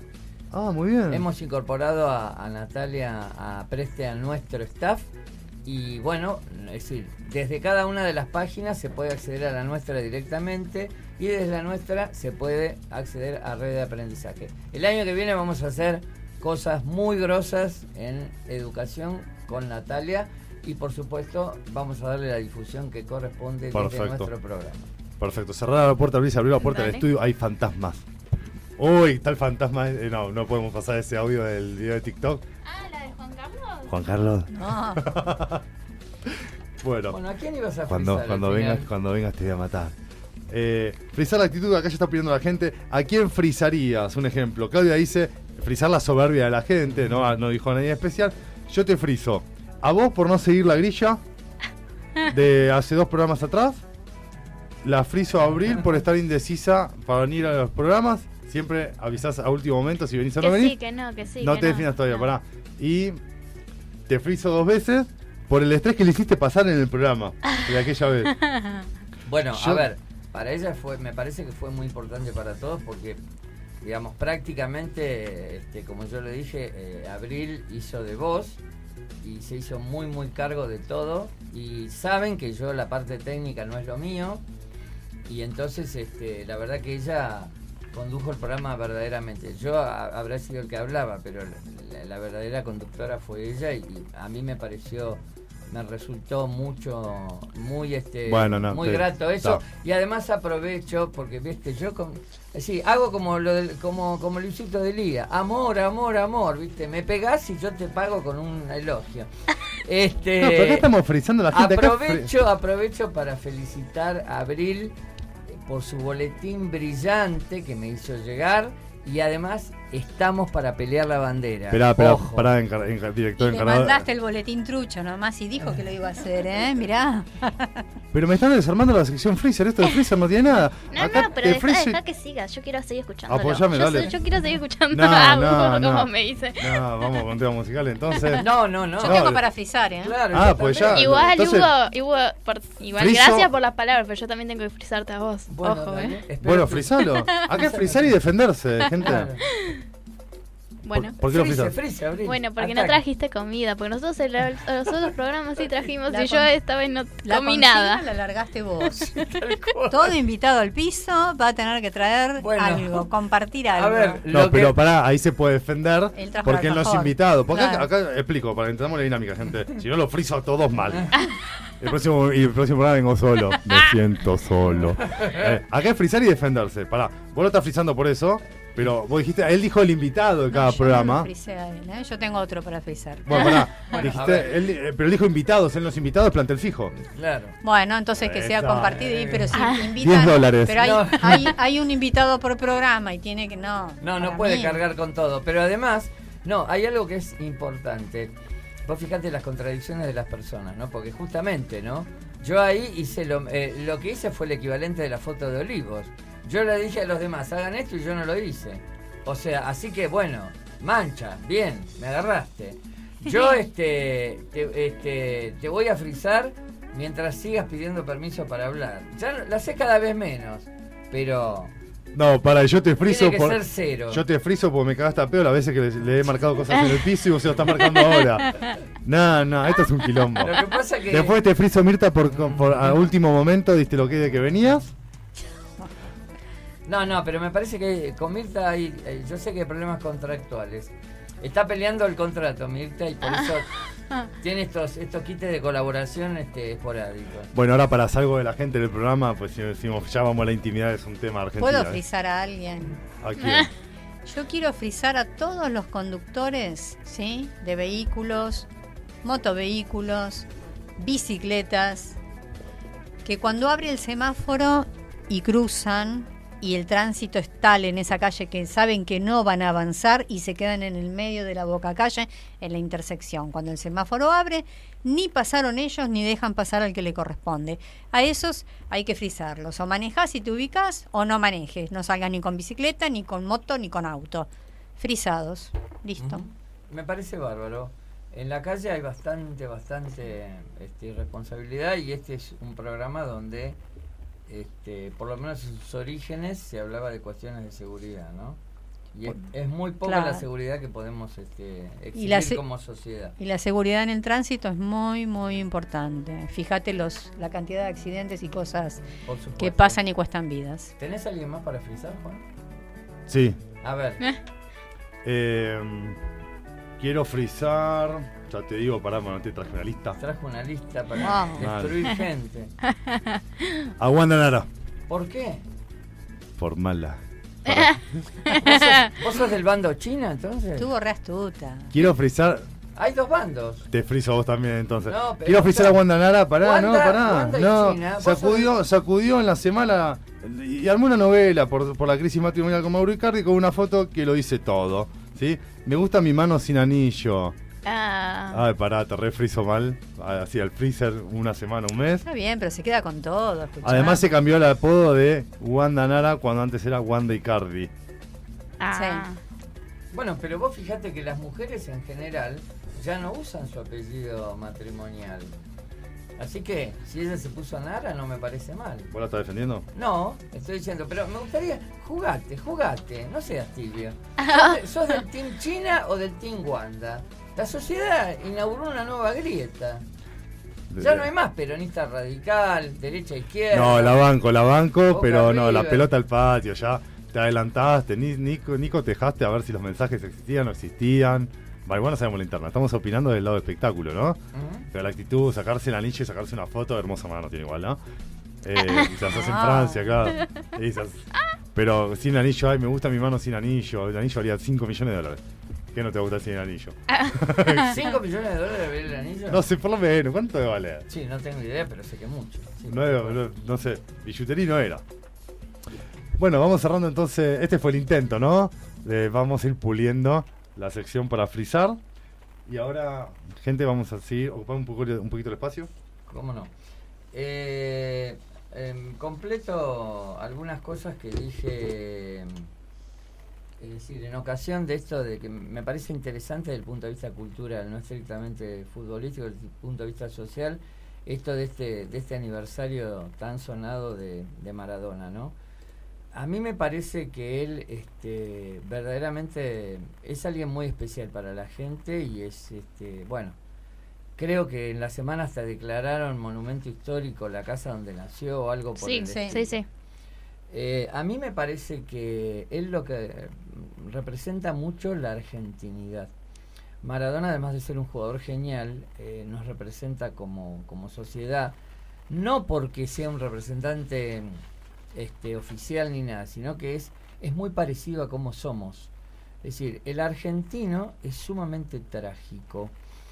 Yo una vez este, estaba, estuve en, eh, una de las veces que estuve en Colombia, me llevaron a, la, a, a una audición de, a un programa de radio para que habláramos de un, bueno, de una, una herramienta que yo había ido a enseñar que se llama tablero de comando o balance, eh, balance scorecard. Y este, y el conductor, yo la verdad que no esperaba que iba a terminar yo en un programa de radio en aquel momento, y el conductor me dijo en ese Perdón. momento, este, los colombianos somos muy alegres, o sea, terminamos de hablar de, de- de empresas y empezamos a hablar de la vida. El reportaje duró casi 50 minutos y cuando terminó me pasaron el himno nacional argentino por Charlie García, que casi me pongo a llorar, me emocionó mucho. Pero me decía el conductor, un tipo muy macanudo, Fernando España, me decía, bueno, pero si ustedes tienen el doble, en una encuesta salimos que somos una, la sociedad más feliz del mundo este, los colombianos, con todo lo que nos pasa, era el momento peor de, de la FARC. Dice, ustedes que tienen el doble de Producto Bruto Per cápita que nosotros y tienen tantas otras cosas que nosotros no, ¿no deberían ser ustedes los más felices del mundo? Y entonces yo le dije, ¿sabes qué pasa, Fernando? Vos compará al gran, al, mayor escritor que ha dado ustedes y al máximo para mí que dimos nosotros, García Márquez y Borges. O sea, eh, em, ¿Cuál es el poema más conocido de Borges? El que todos conocen, el remordimiento. ¿Cómo empieza? He cometido el peor de los pecados que un hombre puede cometer. No he sido feliz. Al argentino le representa mucho la tragedia. Y en tal sentido, Maradona es una figura trágica, alguien que no pudo gobernar su destino. Trágico no quiere decir que termina mal, o que simplemente trágico quiere decir inevitable. La tragedia era, digamos, se llamaba así, porque los personajes en el teatro griego no podían escaparle a su propio destino. En esto consiste la tragedia, no en que algo termina mal. Trágico quiere decir que no puede escapar a su destino, más o menos. Entonces, la verdad es que Maradona no pudo escapar a su destino. Y cuando uno mira grandes figuras en todos los órdenes que ha dado este país, la verdad es que empecemos por Gardel, sigamos por Favaloro. Se puede hacer un paralelismo con Monzón, por ejemplo. por ejemplo, en, en el ámbito del deporte, pero además en todos los órdenes de la vida. Nosotros hemos tenido tipos destacadísimos que verdaderamente siempre tuvieron este, la sombra de una tragedia atrás de ellos. El propio Charlie, que yo me declaro Sí. admirador incondicional de Charlie, ¿no? Un genio.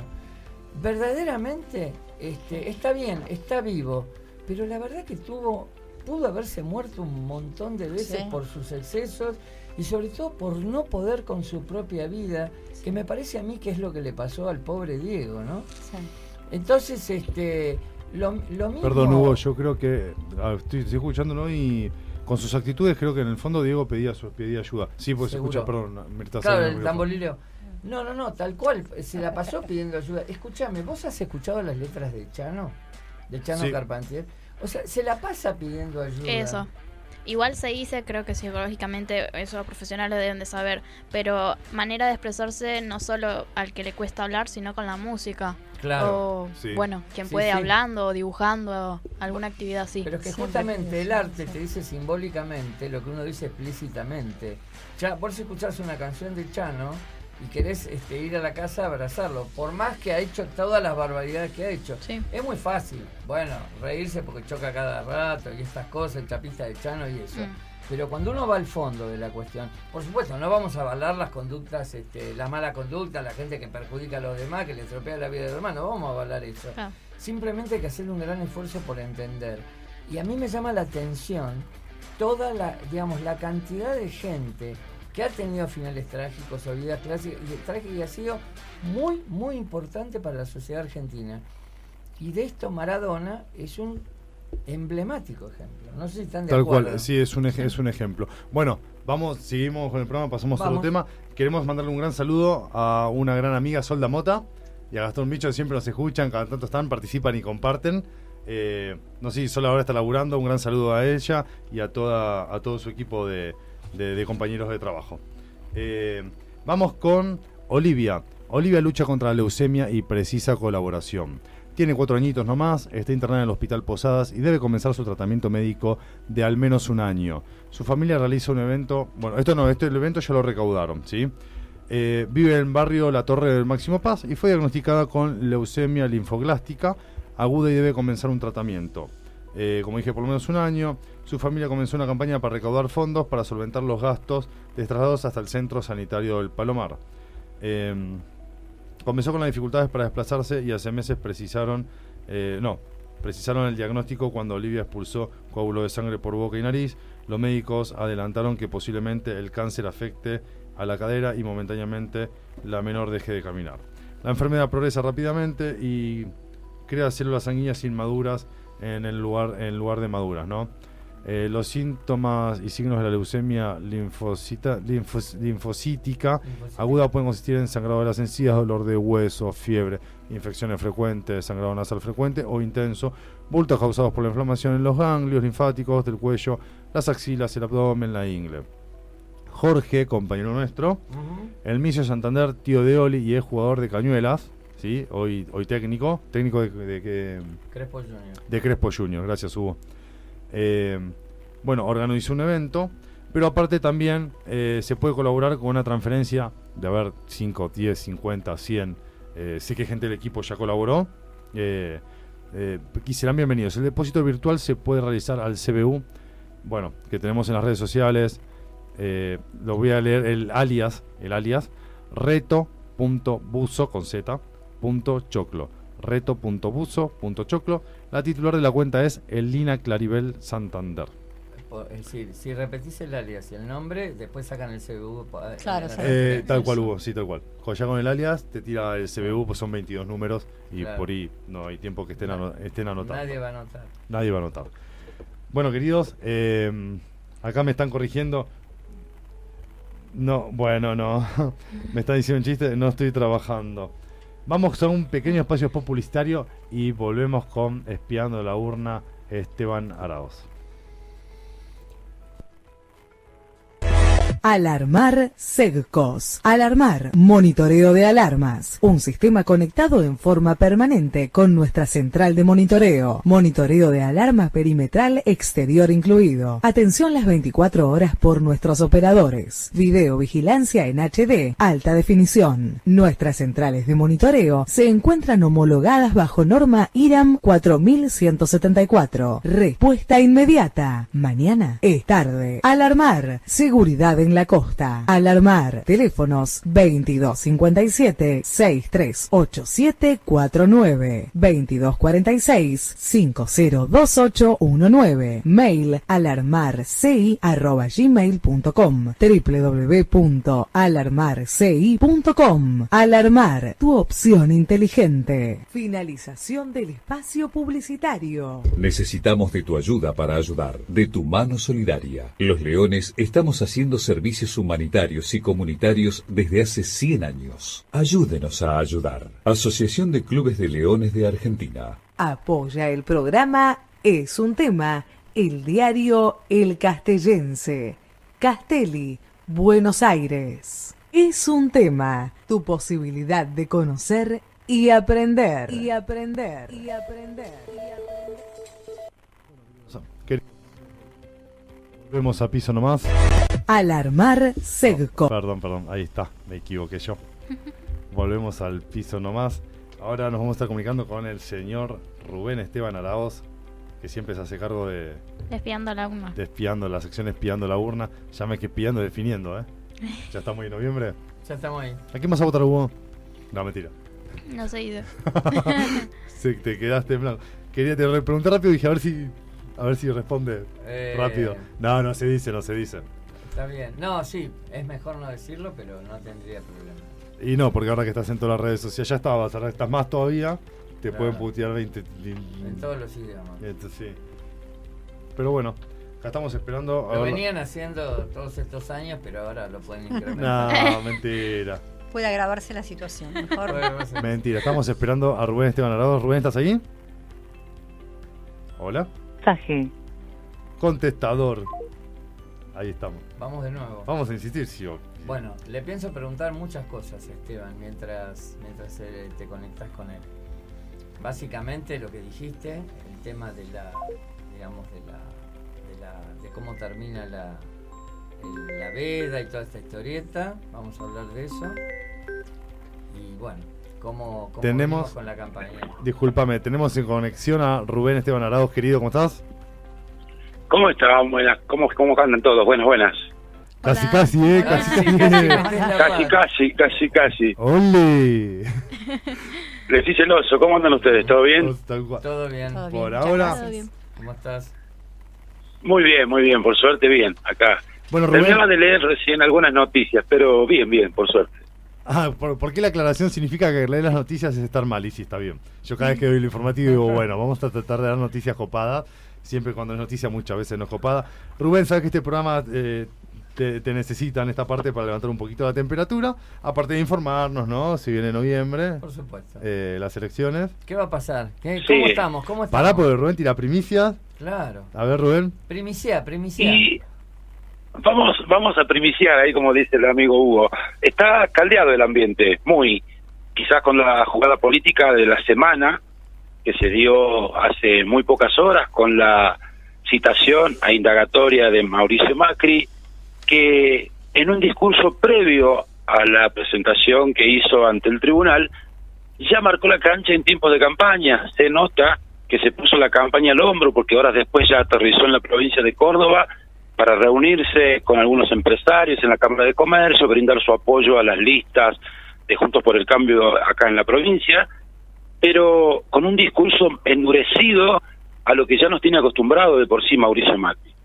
Y con ese con ese acompañamiento que realizaron los militantes de Juntos por el Cambio, que en algunos casos recorrieron muchos kilómetros para estar en la, en la localidad de Dolores, que es donde justamente se presentó a declarar el expresidente. Está en campaña Mauricio Macri. Se nota, se siente y hay como una especie de, de temor del otro lado porque los números siguen acompañando a Juntos por el Cambio y en algunos casos siguen bajando, algunas milésimas para el lado del Frente Todos y ven con mucha preocupación que sus votos, los, los votos del Frente de Todos, se están viralizando mucho hacia la izquierda, no hacia el sector de Juntos por el Cambio o hacia el sector libertario, sino más bien con una leve tendencia hacia el sector de la izquierda, en donde tienen algunos candidatos como Bregman o del Caño. Pero es algo que les está preocupando y mucho, es decir, que están juntándose por colores y por afinidades, entonces esos votantes están buscando el refugio emocional después de las pasos y por toda la situación que se vive en los planteos que les hace la izquierda como oposición. Eh, Esteban, te quería decir algo. En el debate, lo que decís, este, la verdad que lo encuentro muy, muy coherente, porque en el debate de Capital, Bregman se vio que en todo momento este, trataba de eh, esmerilar a, Santoro. O sea, la, gente de izquierda sabe que si alguien iba a votar a la izquierda y, resuelve no hacerlo, no va, a ir a votar a mi ley. Es decir, me parece que en algún punto comparten nicho la izquierda y el frente de todos. Y por eso Bregman como dije recién, le tiraba este, cierta munición pesada, aunque este, muy estratégicamente y muy disimuladamente a- al propio Santoro, ¿no? No sé cómo lo viste vos. Mm, perdí la conexión, no los escucho. Hola, hola. Ahora, ¿me escuchás? Ahora sí. No, te decía que en el debate capital Bregman más bien se tiró contra Santoro, no, no contra Milei, por más que le preguntó a él, porque el que deja de votar a la izquierda no va a ir a votar a Milei, va a votar a alguien próximo. Vos no te pasás al, Claramente co- no. al contrario, ¿no? Claramente no, no votaría a la izquierda a un sector como el de Javier Milei o un- a un sector como Juntos por el Cambio. Claro. Es decir, entonces... Son, eh, están en las antípodas no solamente desde lo ideológico, sino también desde las desde los fundamentos morales que pregonan cada uno. Están muy lejos, muy, muy lejos. Muy lejos. Y sin, de- y sin determinación, ojo, aclaro esto porque sin determinar eso de izquierda o derecha que realmente atrás hay mucho, mucho el hecho de separación en términos de acuerdo a las ideologías. Si la mayoría entendiera el real y verdadero origen de lo que es izquierda y derecha y para qué se usó, no lo usaríamos nunca más. Exactamente. Porque están absolutamente equivocados del planteo que se le hace en la descripción que le otorgan, porque no tiene nada que ver ni del sistema ideológico ni de la parte moral, no, no, no, no, no.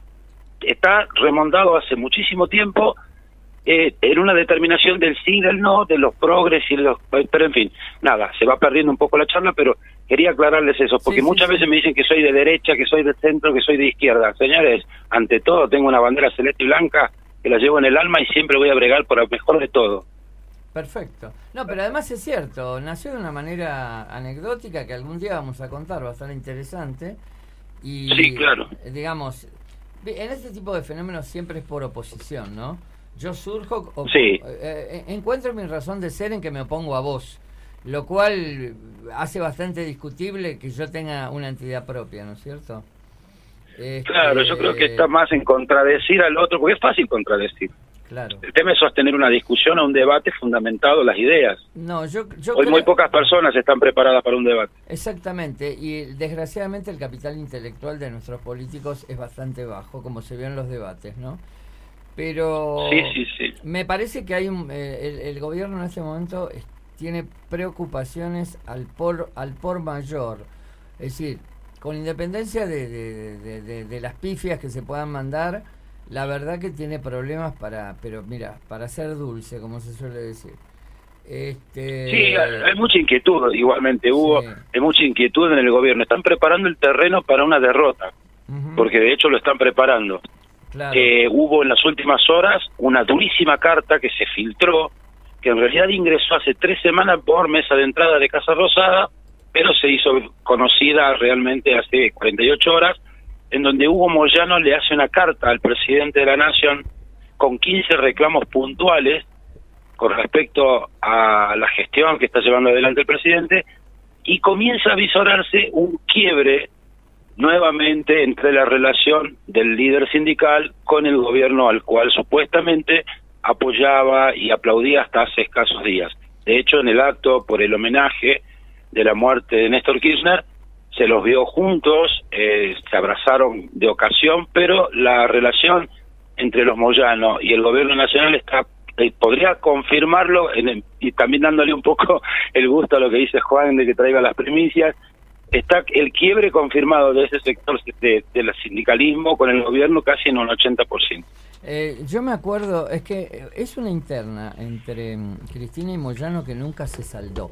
Cuando en aquel famoso acto en, en- en- en River, que eh, Cristina, eh, que Moyano dijo, ojalá que alguna vez algún trabajador sea presidente de la nación, Cristina le dijo, yo trabajo de los 18 años. Eso fue, como se suele decir, hacer, hacer la cruz, como hacen los la camorra y la, y la mafia, la camorra napolitana, ¿no? Fue hacer la cruz. Perdón, chicos, ese, ese, esa cancha de River que Moyano le llenó para demostrar la convocatoria que tiene. Por supuesto. O sea, aprovechó obviamente para mandarle el mensaje. eh, Bueno, lo que él quiso decir es que alguna vez un sindicalista fuera presidente, como pasó, por ejemplo, con Lech Walesa en Polonia o como pasó con el propio Lula en Brasil. Pero este. Igualmente el pase de factura, perdóname Hugo, Sí. el pase de factura del gobierno es absoluta, digo del gobierno no, de Cristina hacia Moyano, porque quienes conocen la interna saben que Hugo Moyano, la noche previa a la muerte de Néstor Kirchner, tuvo una durísima discusión vía telefónica. Entonces, durante muchísimo tiempo, la figura de Hugo Moyano estuvo relacionada al mal trago, si se puede llamar, que, tuvo Néstor Kirchner en esa noche previa a la madrugada, porque el, trabajo de reanimación de Néstor comenzó a las 6 de la mañana, eh, con su primer episodio cardíaco. Recordemos que eso era un paciente de riesgo cardíaco que ya tenía antecedentes con algunas intervenciones, pero se le atribuyó en el seno de los Kirchner, más precisamente Cristina y Máximo, a gran parte de la responsabilidad de la muerte de Néstor se le echaron a Hugo Moyano. Y con el tiempo terminan siendo nuevamente aliados políticos en esta trama de lo que el kirchnerismo buscó hacer, como dice la negra Sosa en su canción, un revoltijo de trapo con madera, porque es imposible mezclar lo que están queriendo mezclar. Bueno, acordate que todo se originó en este, aquel famoso, este, el tema de, de mm, Pedraza, la muerte del militante aquel, eh, Ferreira, ¿no? Y ahí empezaron, ahí em, me parece que la discusión fue por eso, porque estaban por tocar a uno de los gran, de los gordos históricos de la CGT. Vos fíjate que hay seis o siete que están hace 30 años. Y, bueno, y además preparando la sucesión, porque Pablo Moyano se, se apresta a formar parte del, del nuevo triunvirato de la CGT. todavía están en pugna, no se, no se confirmó todavía de que Pablo Moyano termine siendo efectivamente parte de ese triunvirato que va a gobernar la CGT. Sí siguen negociando, las cosas entre los sindicatos están muy desgastadas, Moyano tiene prácticamente fundida la obra social de camioneros, que fue durante muchísimos años su principal fuente de ingreso, y ahí están tratando de, de, hacer fondo, de hacer pie, de no, de no terminar de hundirse en lo que sería una catástrofe no solamente para los trabajadores, sino también para el sindicalismo. No, pero hay cosas que tampoco ayudan. Ayer salió un dirigente de ATE a decir que iban a ir a presionar de otra forma los supermercados, como dando a entender que podía haber algún tipo de saqueo. Se mandaron una caminata este, protestando por los precios. Este tipo de cosas no ayudan verdaderamente en este momento que está tan espeso todo habría que, digamos, tener un poco de sentido común, porque uno puede hablar de lo que puede pasar políticamente, pero vos fijate, me parece a mí, ¿no? yo esto lo hablaba el otro día con mis hijos, la, digamos, el, la falta de representatividad de, digamos, de los políticos está, ha caído tan bajo que la gente se siente representada, equivocada o no, en los movimientos sociales. O sea, que es una cosa que por su propia naturaleza tiende al desborde, porque es ocupar la calle y porque es el peligro de incidentes y porque es todo, es decir, no es una cosa bien encausada. Y del otro lado, el amigo Milei, ¿por qué? Este, ¿Desde dónde se sitúa? Se sitúa en el antisistema. Si, él, si lo eligen diputado, él también va a ser parte de la casta que denuncia. Pero básicamente lo que no hay es representatividad. La agenda de los políticos no es la agenda nuestra, Esteban, y no hay nada que hacerle, me parece. Bueno, y eso es parte de lo que es la, la, estrategia de campaña que adoptó el kirchnerismo. ¿Por qué? Porque lo que busca instalar, como siempre, el kirchnerismo es esa famosa eh, pelea contra esos enemigos imaginarios que son superiores a ellos. Claro. Entonces, en su momento fue los grandes medios de comunicación, después las corporaciones mediáticas, siempre con esos títulos estruendosos que si uno lo agarra desprevenido hasta le da miedo. Medios hegemónicos, eh, corporaciones mediáticas. Bueno, ahora la épica del kirchnerismo busca atacar al sector empresarial, sobre todo por el tema del aumento de los precios y por ese control. Lo que sí tengo que resaltar algo, tienen una capacidad increíble de hacer el ridículo, porque vi una imagen de, de Fernando Espinosa, eh, controlando los precios de una lata de atún. La verdad que me parece una paparruchada. es un insulto a la inteligencia del elector, más que una forma de hacer campaña que quieren mostrar que nos están cuidando cuando en realidad la inflación desmedida no viene por el aumento de precio, sino por la emisión, emisión descontrolada del dinero. y acá voy a hacer un párrafo aparte. coincido con Hugo en lo que dice que mi ley quiere combatir un sistema siendo parte de un sistema.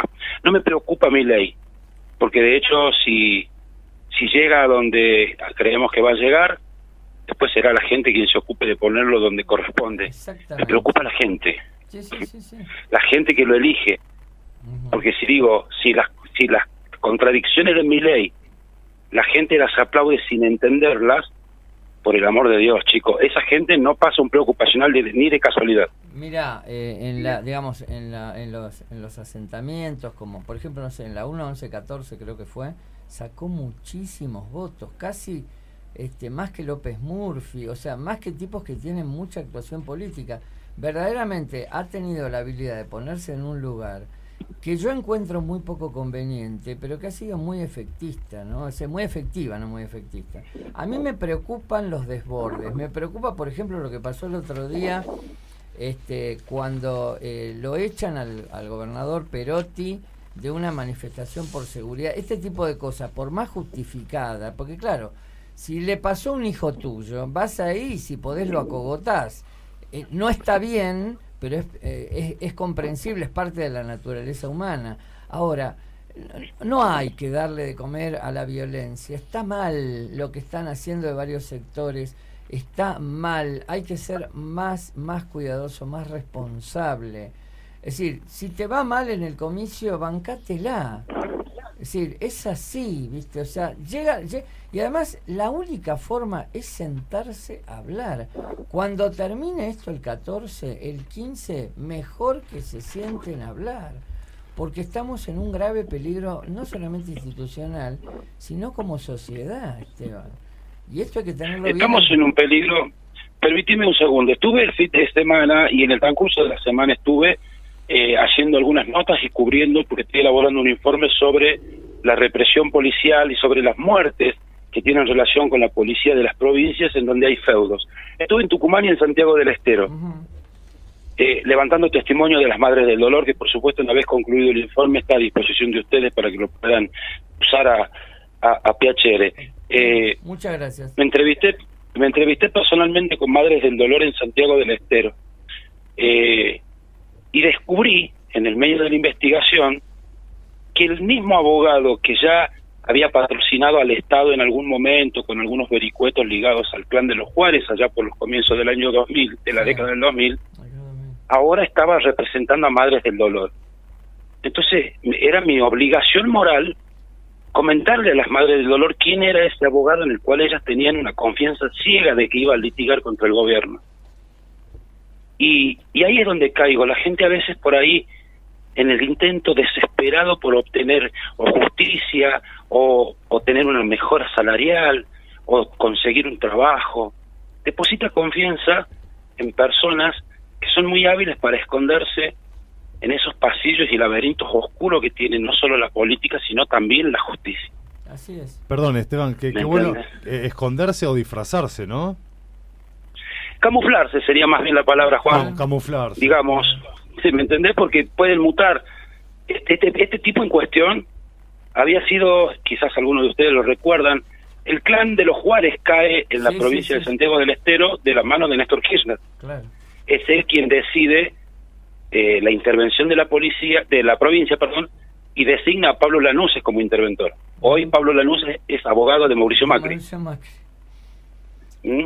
Entonces, de esa forma, los Juárez, que hasta entonces reinaban en Santiago, tenían un jefe de policía que a su vez manejaba el servicio de inteligencia provincial desde tiempos de la dictadura, y hay un doble crimen que luego se determina que ese crimen estaba uno asociado al otro, en donde uno de las víctimas solamente se encuentran huesos y de la otra víctima no se le encuentra nada más que el cuerpo sin ningún tipo de marca y así comienza a caer el estado de los Juárez.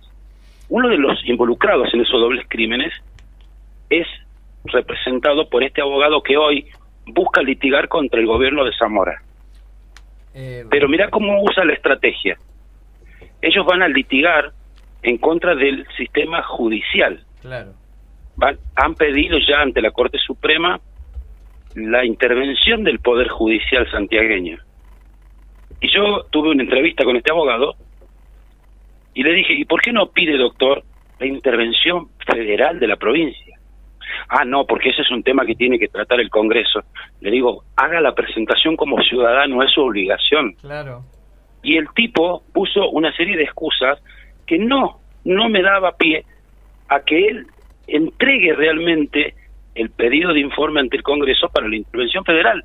Es decir, finge estar litigando contra la provincia, pero en realidad está litigando contra la justicia. Y la provincia sigue hasta el día de hoy amparando a la policía que termina asesinando a nuestros hijos en ocasión de tapar causas de narcotráfico, de trata de blancas, etcétera, etcétera. Como pasó con Paulina Levos en Tucumán, por ejemplo, y tantos otros ejemplos, ¿no? Paulina Levos, sin embargo, sin ir más lejos, es otro caso Claro. de hijos del poder involucrados, en donde está involucrado el hijo del ex jefe de policía Kaleñuk, Gabriel Alperovich, hijo del ex gobernador Alperovich. Hay varias personas ligadas al poder político tucumano en el crimen de Paulina, como fue en su momento en los 90 el caso de María Soledad en Catamarca. Eso te iba a decir. Vos fijate que en Catamarca, eh, digamos, se alternaban en el poder este eh, Vicente Saadi y su hijo Ramón. Uno era senador, el otro gobernador. Y fíjate que en Santiago del Estero, y con esto lamentablemente nos tenemos que despedir, fíjate que eh, lo- la dinastía que vos nombrás de los Juárez, si no me equivoco, la esposa de Juárez, si no me equivoco, Mercedes Aragonés, también fue preside- fue gobernadora de la misma forma que Zamora se alterna con su esposa. No me acuerdo si era Aragonés la esposa de Juárez, ahora estoy en dudas.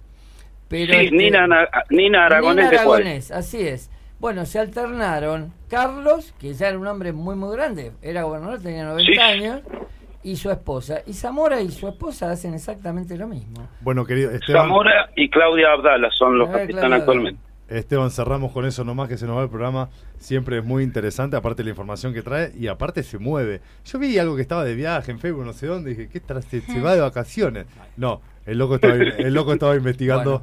Él va, eh, él no, no, no fija la fuente, se va hasta el lugar. Eso está genial, está muy bueno, habla muy bien de él, ¿no? Se- lo que está diciendo es porque él fue, lo vio, lo habló. Lo, lo- lo que pasa es que, así como Macri parece ser que espió a, a- a Vidal, este Juan Carlitos te espía a vos, Esteban, cuidado. Me- te, voy a de- te voy a denunciar ante la Corte Internacional de la AIGA, como diría Kicillof. Claro. Y después, y después el programa, cuando vayan a declarar a Dolores, hacemos el programa desde ahí. Pará, pará, y, el- y el- y yo hablo por mí, ¿no? Y, y el, y el- y el boludo, yo, por la defensa, lo, lo friso en el programa. Ay, te friso por denunciarme. Viste que- viste- Ahora sí, Eh, pará, sigan. que lo quiero, lo quiero, Esteban, en el próximo programa, en las secciones Pirando la Urna, porque vienen las elecciones de otra full. Siempre la política y la salud del programa estaban, pues son esenciales. Eh, eh, pero en la sección Freeze. Acá, viste, abrimos la sección Freezer. Hugo, eh, Esteban, yo lo frisé a Hugo Sí. por el desastre que hizo el programa pasado y en el cual Hugo se tiene que defender o aceptar quedar frisado.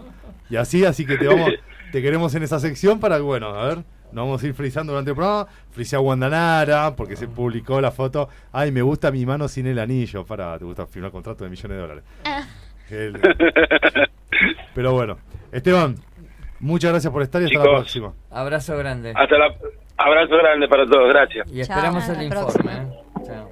Estaría bueno tener ese informe. Estaría bueno, sí, sí, sí. A ver si dijo y viajó, pues lo va a tener seguro. Bueno, queridos amigos, vamos un minutito nomás. Spot, camisas, carnicería, Nico Gabriel.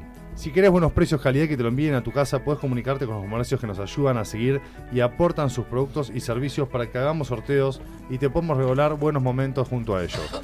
Warner Camisas. Todo para el hombre, pantalones, camisas y más. Warner Camisas con local en Concordia 125 Cava. Su web www.wagnercamisas.com. Lo encontrás también en Facebook con imágenes de todas sus prendas como Wagner Camisas. Celular para consultas y pedidos 116-0163-665. Atendidos por sus dueños. Un gran saludo a Dele Willy. Carnicerías Nico Gabriel. Con local en Avenida Sáenz 649 Pompeya. Envíos a domicilio sin cargo. Puerto Madero, Boedo, San Jorge y más. Celular 113-392-6417. Atendido por su dueño Raúl. Un gran saludo a él. Ahora vamos con sorpresas con amor. ¿Querés algo dulce y que no te la hagan remar en dulce de leche con los precios? Llama a Mónica de Sorpresas con Amor. Regala momentos, desayunos, picada de ramos de chocolate con forma de flor y más. La encontrás en Instagram como arroba sorpresas con amor arg. Celular para envíos a domicilio 115-827-3123, atendido por su dueña Mónica. Un gran saludo a ellas que, repito siempre, la verdad que nos aportan y nos ayudan a hacer sorteos como este juego que podés participar por Instagram o Facebook. Tenés que solamente en nuestra fanpage de Es un tema Argentina etiquetar a cinco amigos eh, y seguir a Es un tema Argentina Y a, Natalia Preste, PSP Natalia, ¿no? De, que de hecho nos Preste. manda saludos. perfecto. Haces eso y estás para PSP par- es psicopedagoga, por las dudas. También, pero es PSP. La tienes que buscar. sí, sí, sí, PSP. es, psico- es psicopedagoga, pero la buscas como PSP Natalia. Natalia, y además red de aprendizaje. Red de aprendizaje. Perfecto. Y ahora, queridos amigos, bueno, nos vamos a ir despidiendo. Pongo este tema musical porque se da para el momento. Nos vamos a ir despidiendo. Eh, Mirta, Bueno, le quiero dedicar a Carla Fernanda y a Franco por sus hijos Benjamín y Catalina estas palabras, un poema. Enseñarás a volar. Enseñarás a volar, pero no volarán tu vuelo. Enseñarás a soñar, pero no soñarán tu sueño. Enseñarás a vivir, pero no vivirán tu vida. Sin embargo, en cada vuelo, en cada vida, en cada sueño, perdurará siempre la huella del camino enseñado. Este es un poema de la Madre Teresa de Calcuta dedicado a los padres. Muy lindo. perfecto, hermoso, hermoso poema con la canción de fondo. Eh, bueno, un gran saludo a ella, a ellos y ahora tiene un gran camino, ¿no? Por educar Sí. al, pequeñín y a la pequeña. Continúa la tarea. Continúa, continúa la tarea. Bueno, y ahora sí, queridos amigos, vamos cambiando a nuestro tema de siempre. Abril, ¿te querés ir despidiendo nomás? Eh, sí, eh, bueno, despedirme, eh, mandarles un saludo a todos los que nos escuchan y nos ven y comentan. eh, que voy a, a- paso, aviso, voy a seguir esperando que comenten en Twitter, porque veo que comentan en todos lados menos en Twitter. Pero igual, muchas gracias por estar. Eh, Damos de baja Twitter. Puede ser. Mandarle saludos a, a Lola, a toda mi familia. Y, y bueno, hasta un próximo programa. Mirta, Saludos a todos los oyentes, a todos los que participaron, a los que comentaron, frisaron y nos escribieron. Bueno, un beso grande a todos y un buen fin de semana. Hugo, querido amigo. Eh, simplemente, bueno, por supuesto, a nuestros oyentes, a nuestros espectadores, eh, me, me place mucho que el programa esté creciendo tanto. Creo que es, este, es, una, es una gran cosa que todo esto que, que- hacemos con tanto esfuerzo este, cristalice y dé dé los frutos. Y bueno, me gustaría de manera especial desde este, desde este medio pedir eh, calma, tranquilidad, pedir mesura, pedir este, a quienes nos dirigen que piensen lo que hacen. Eh, que, no, que, no, que no apunten a la desunión, que no apuesten a la pelea. Es decir, no, no es que cuando termine el programa yo me ponga una túnica blanca y pongo las manos en actitud orante. Simplemente estemos un poco más tranquilos.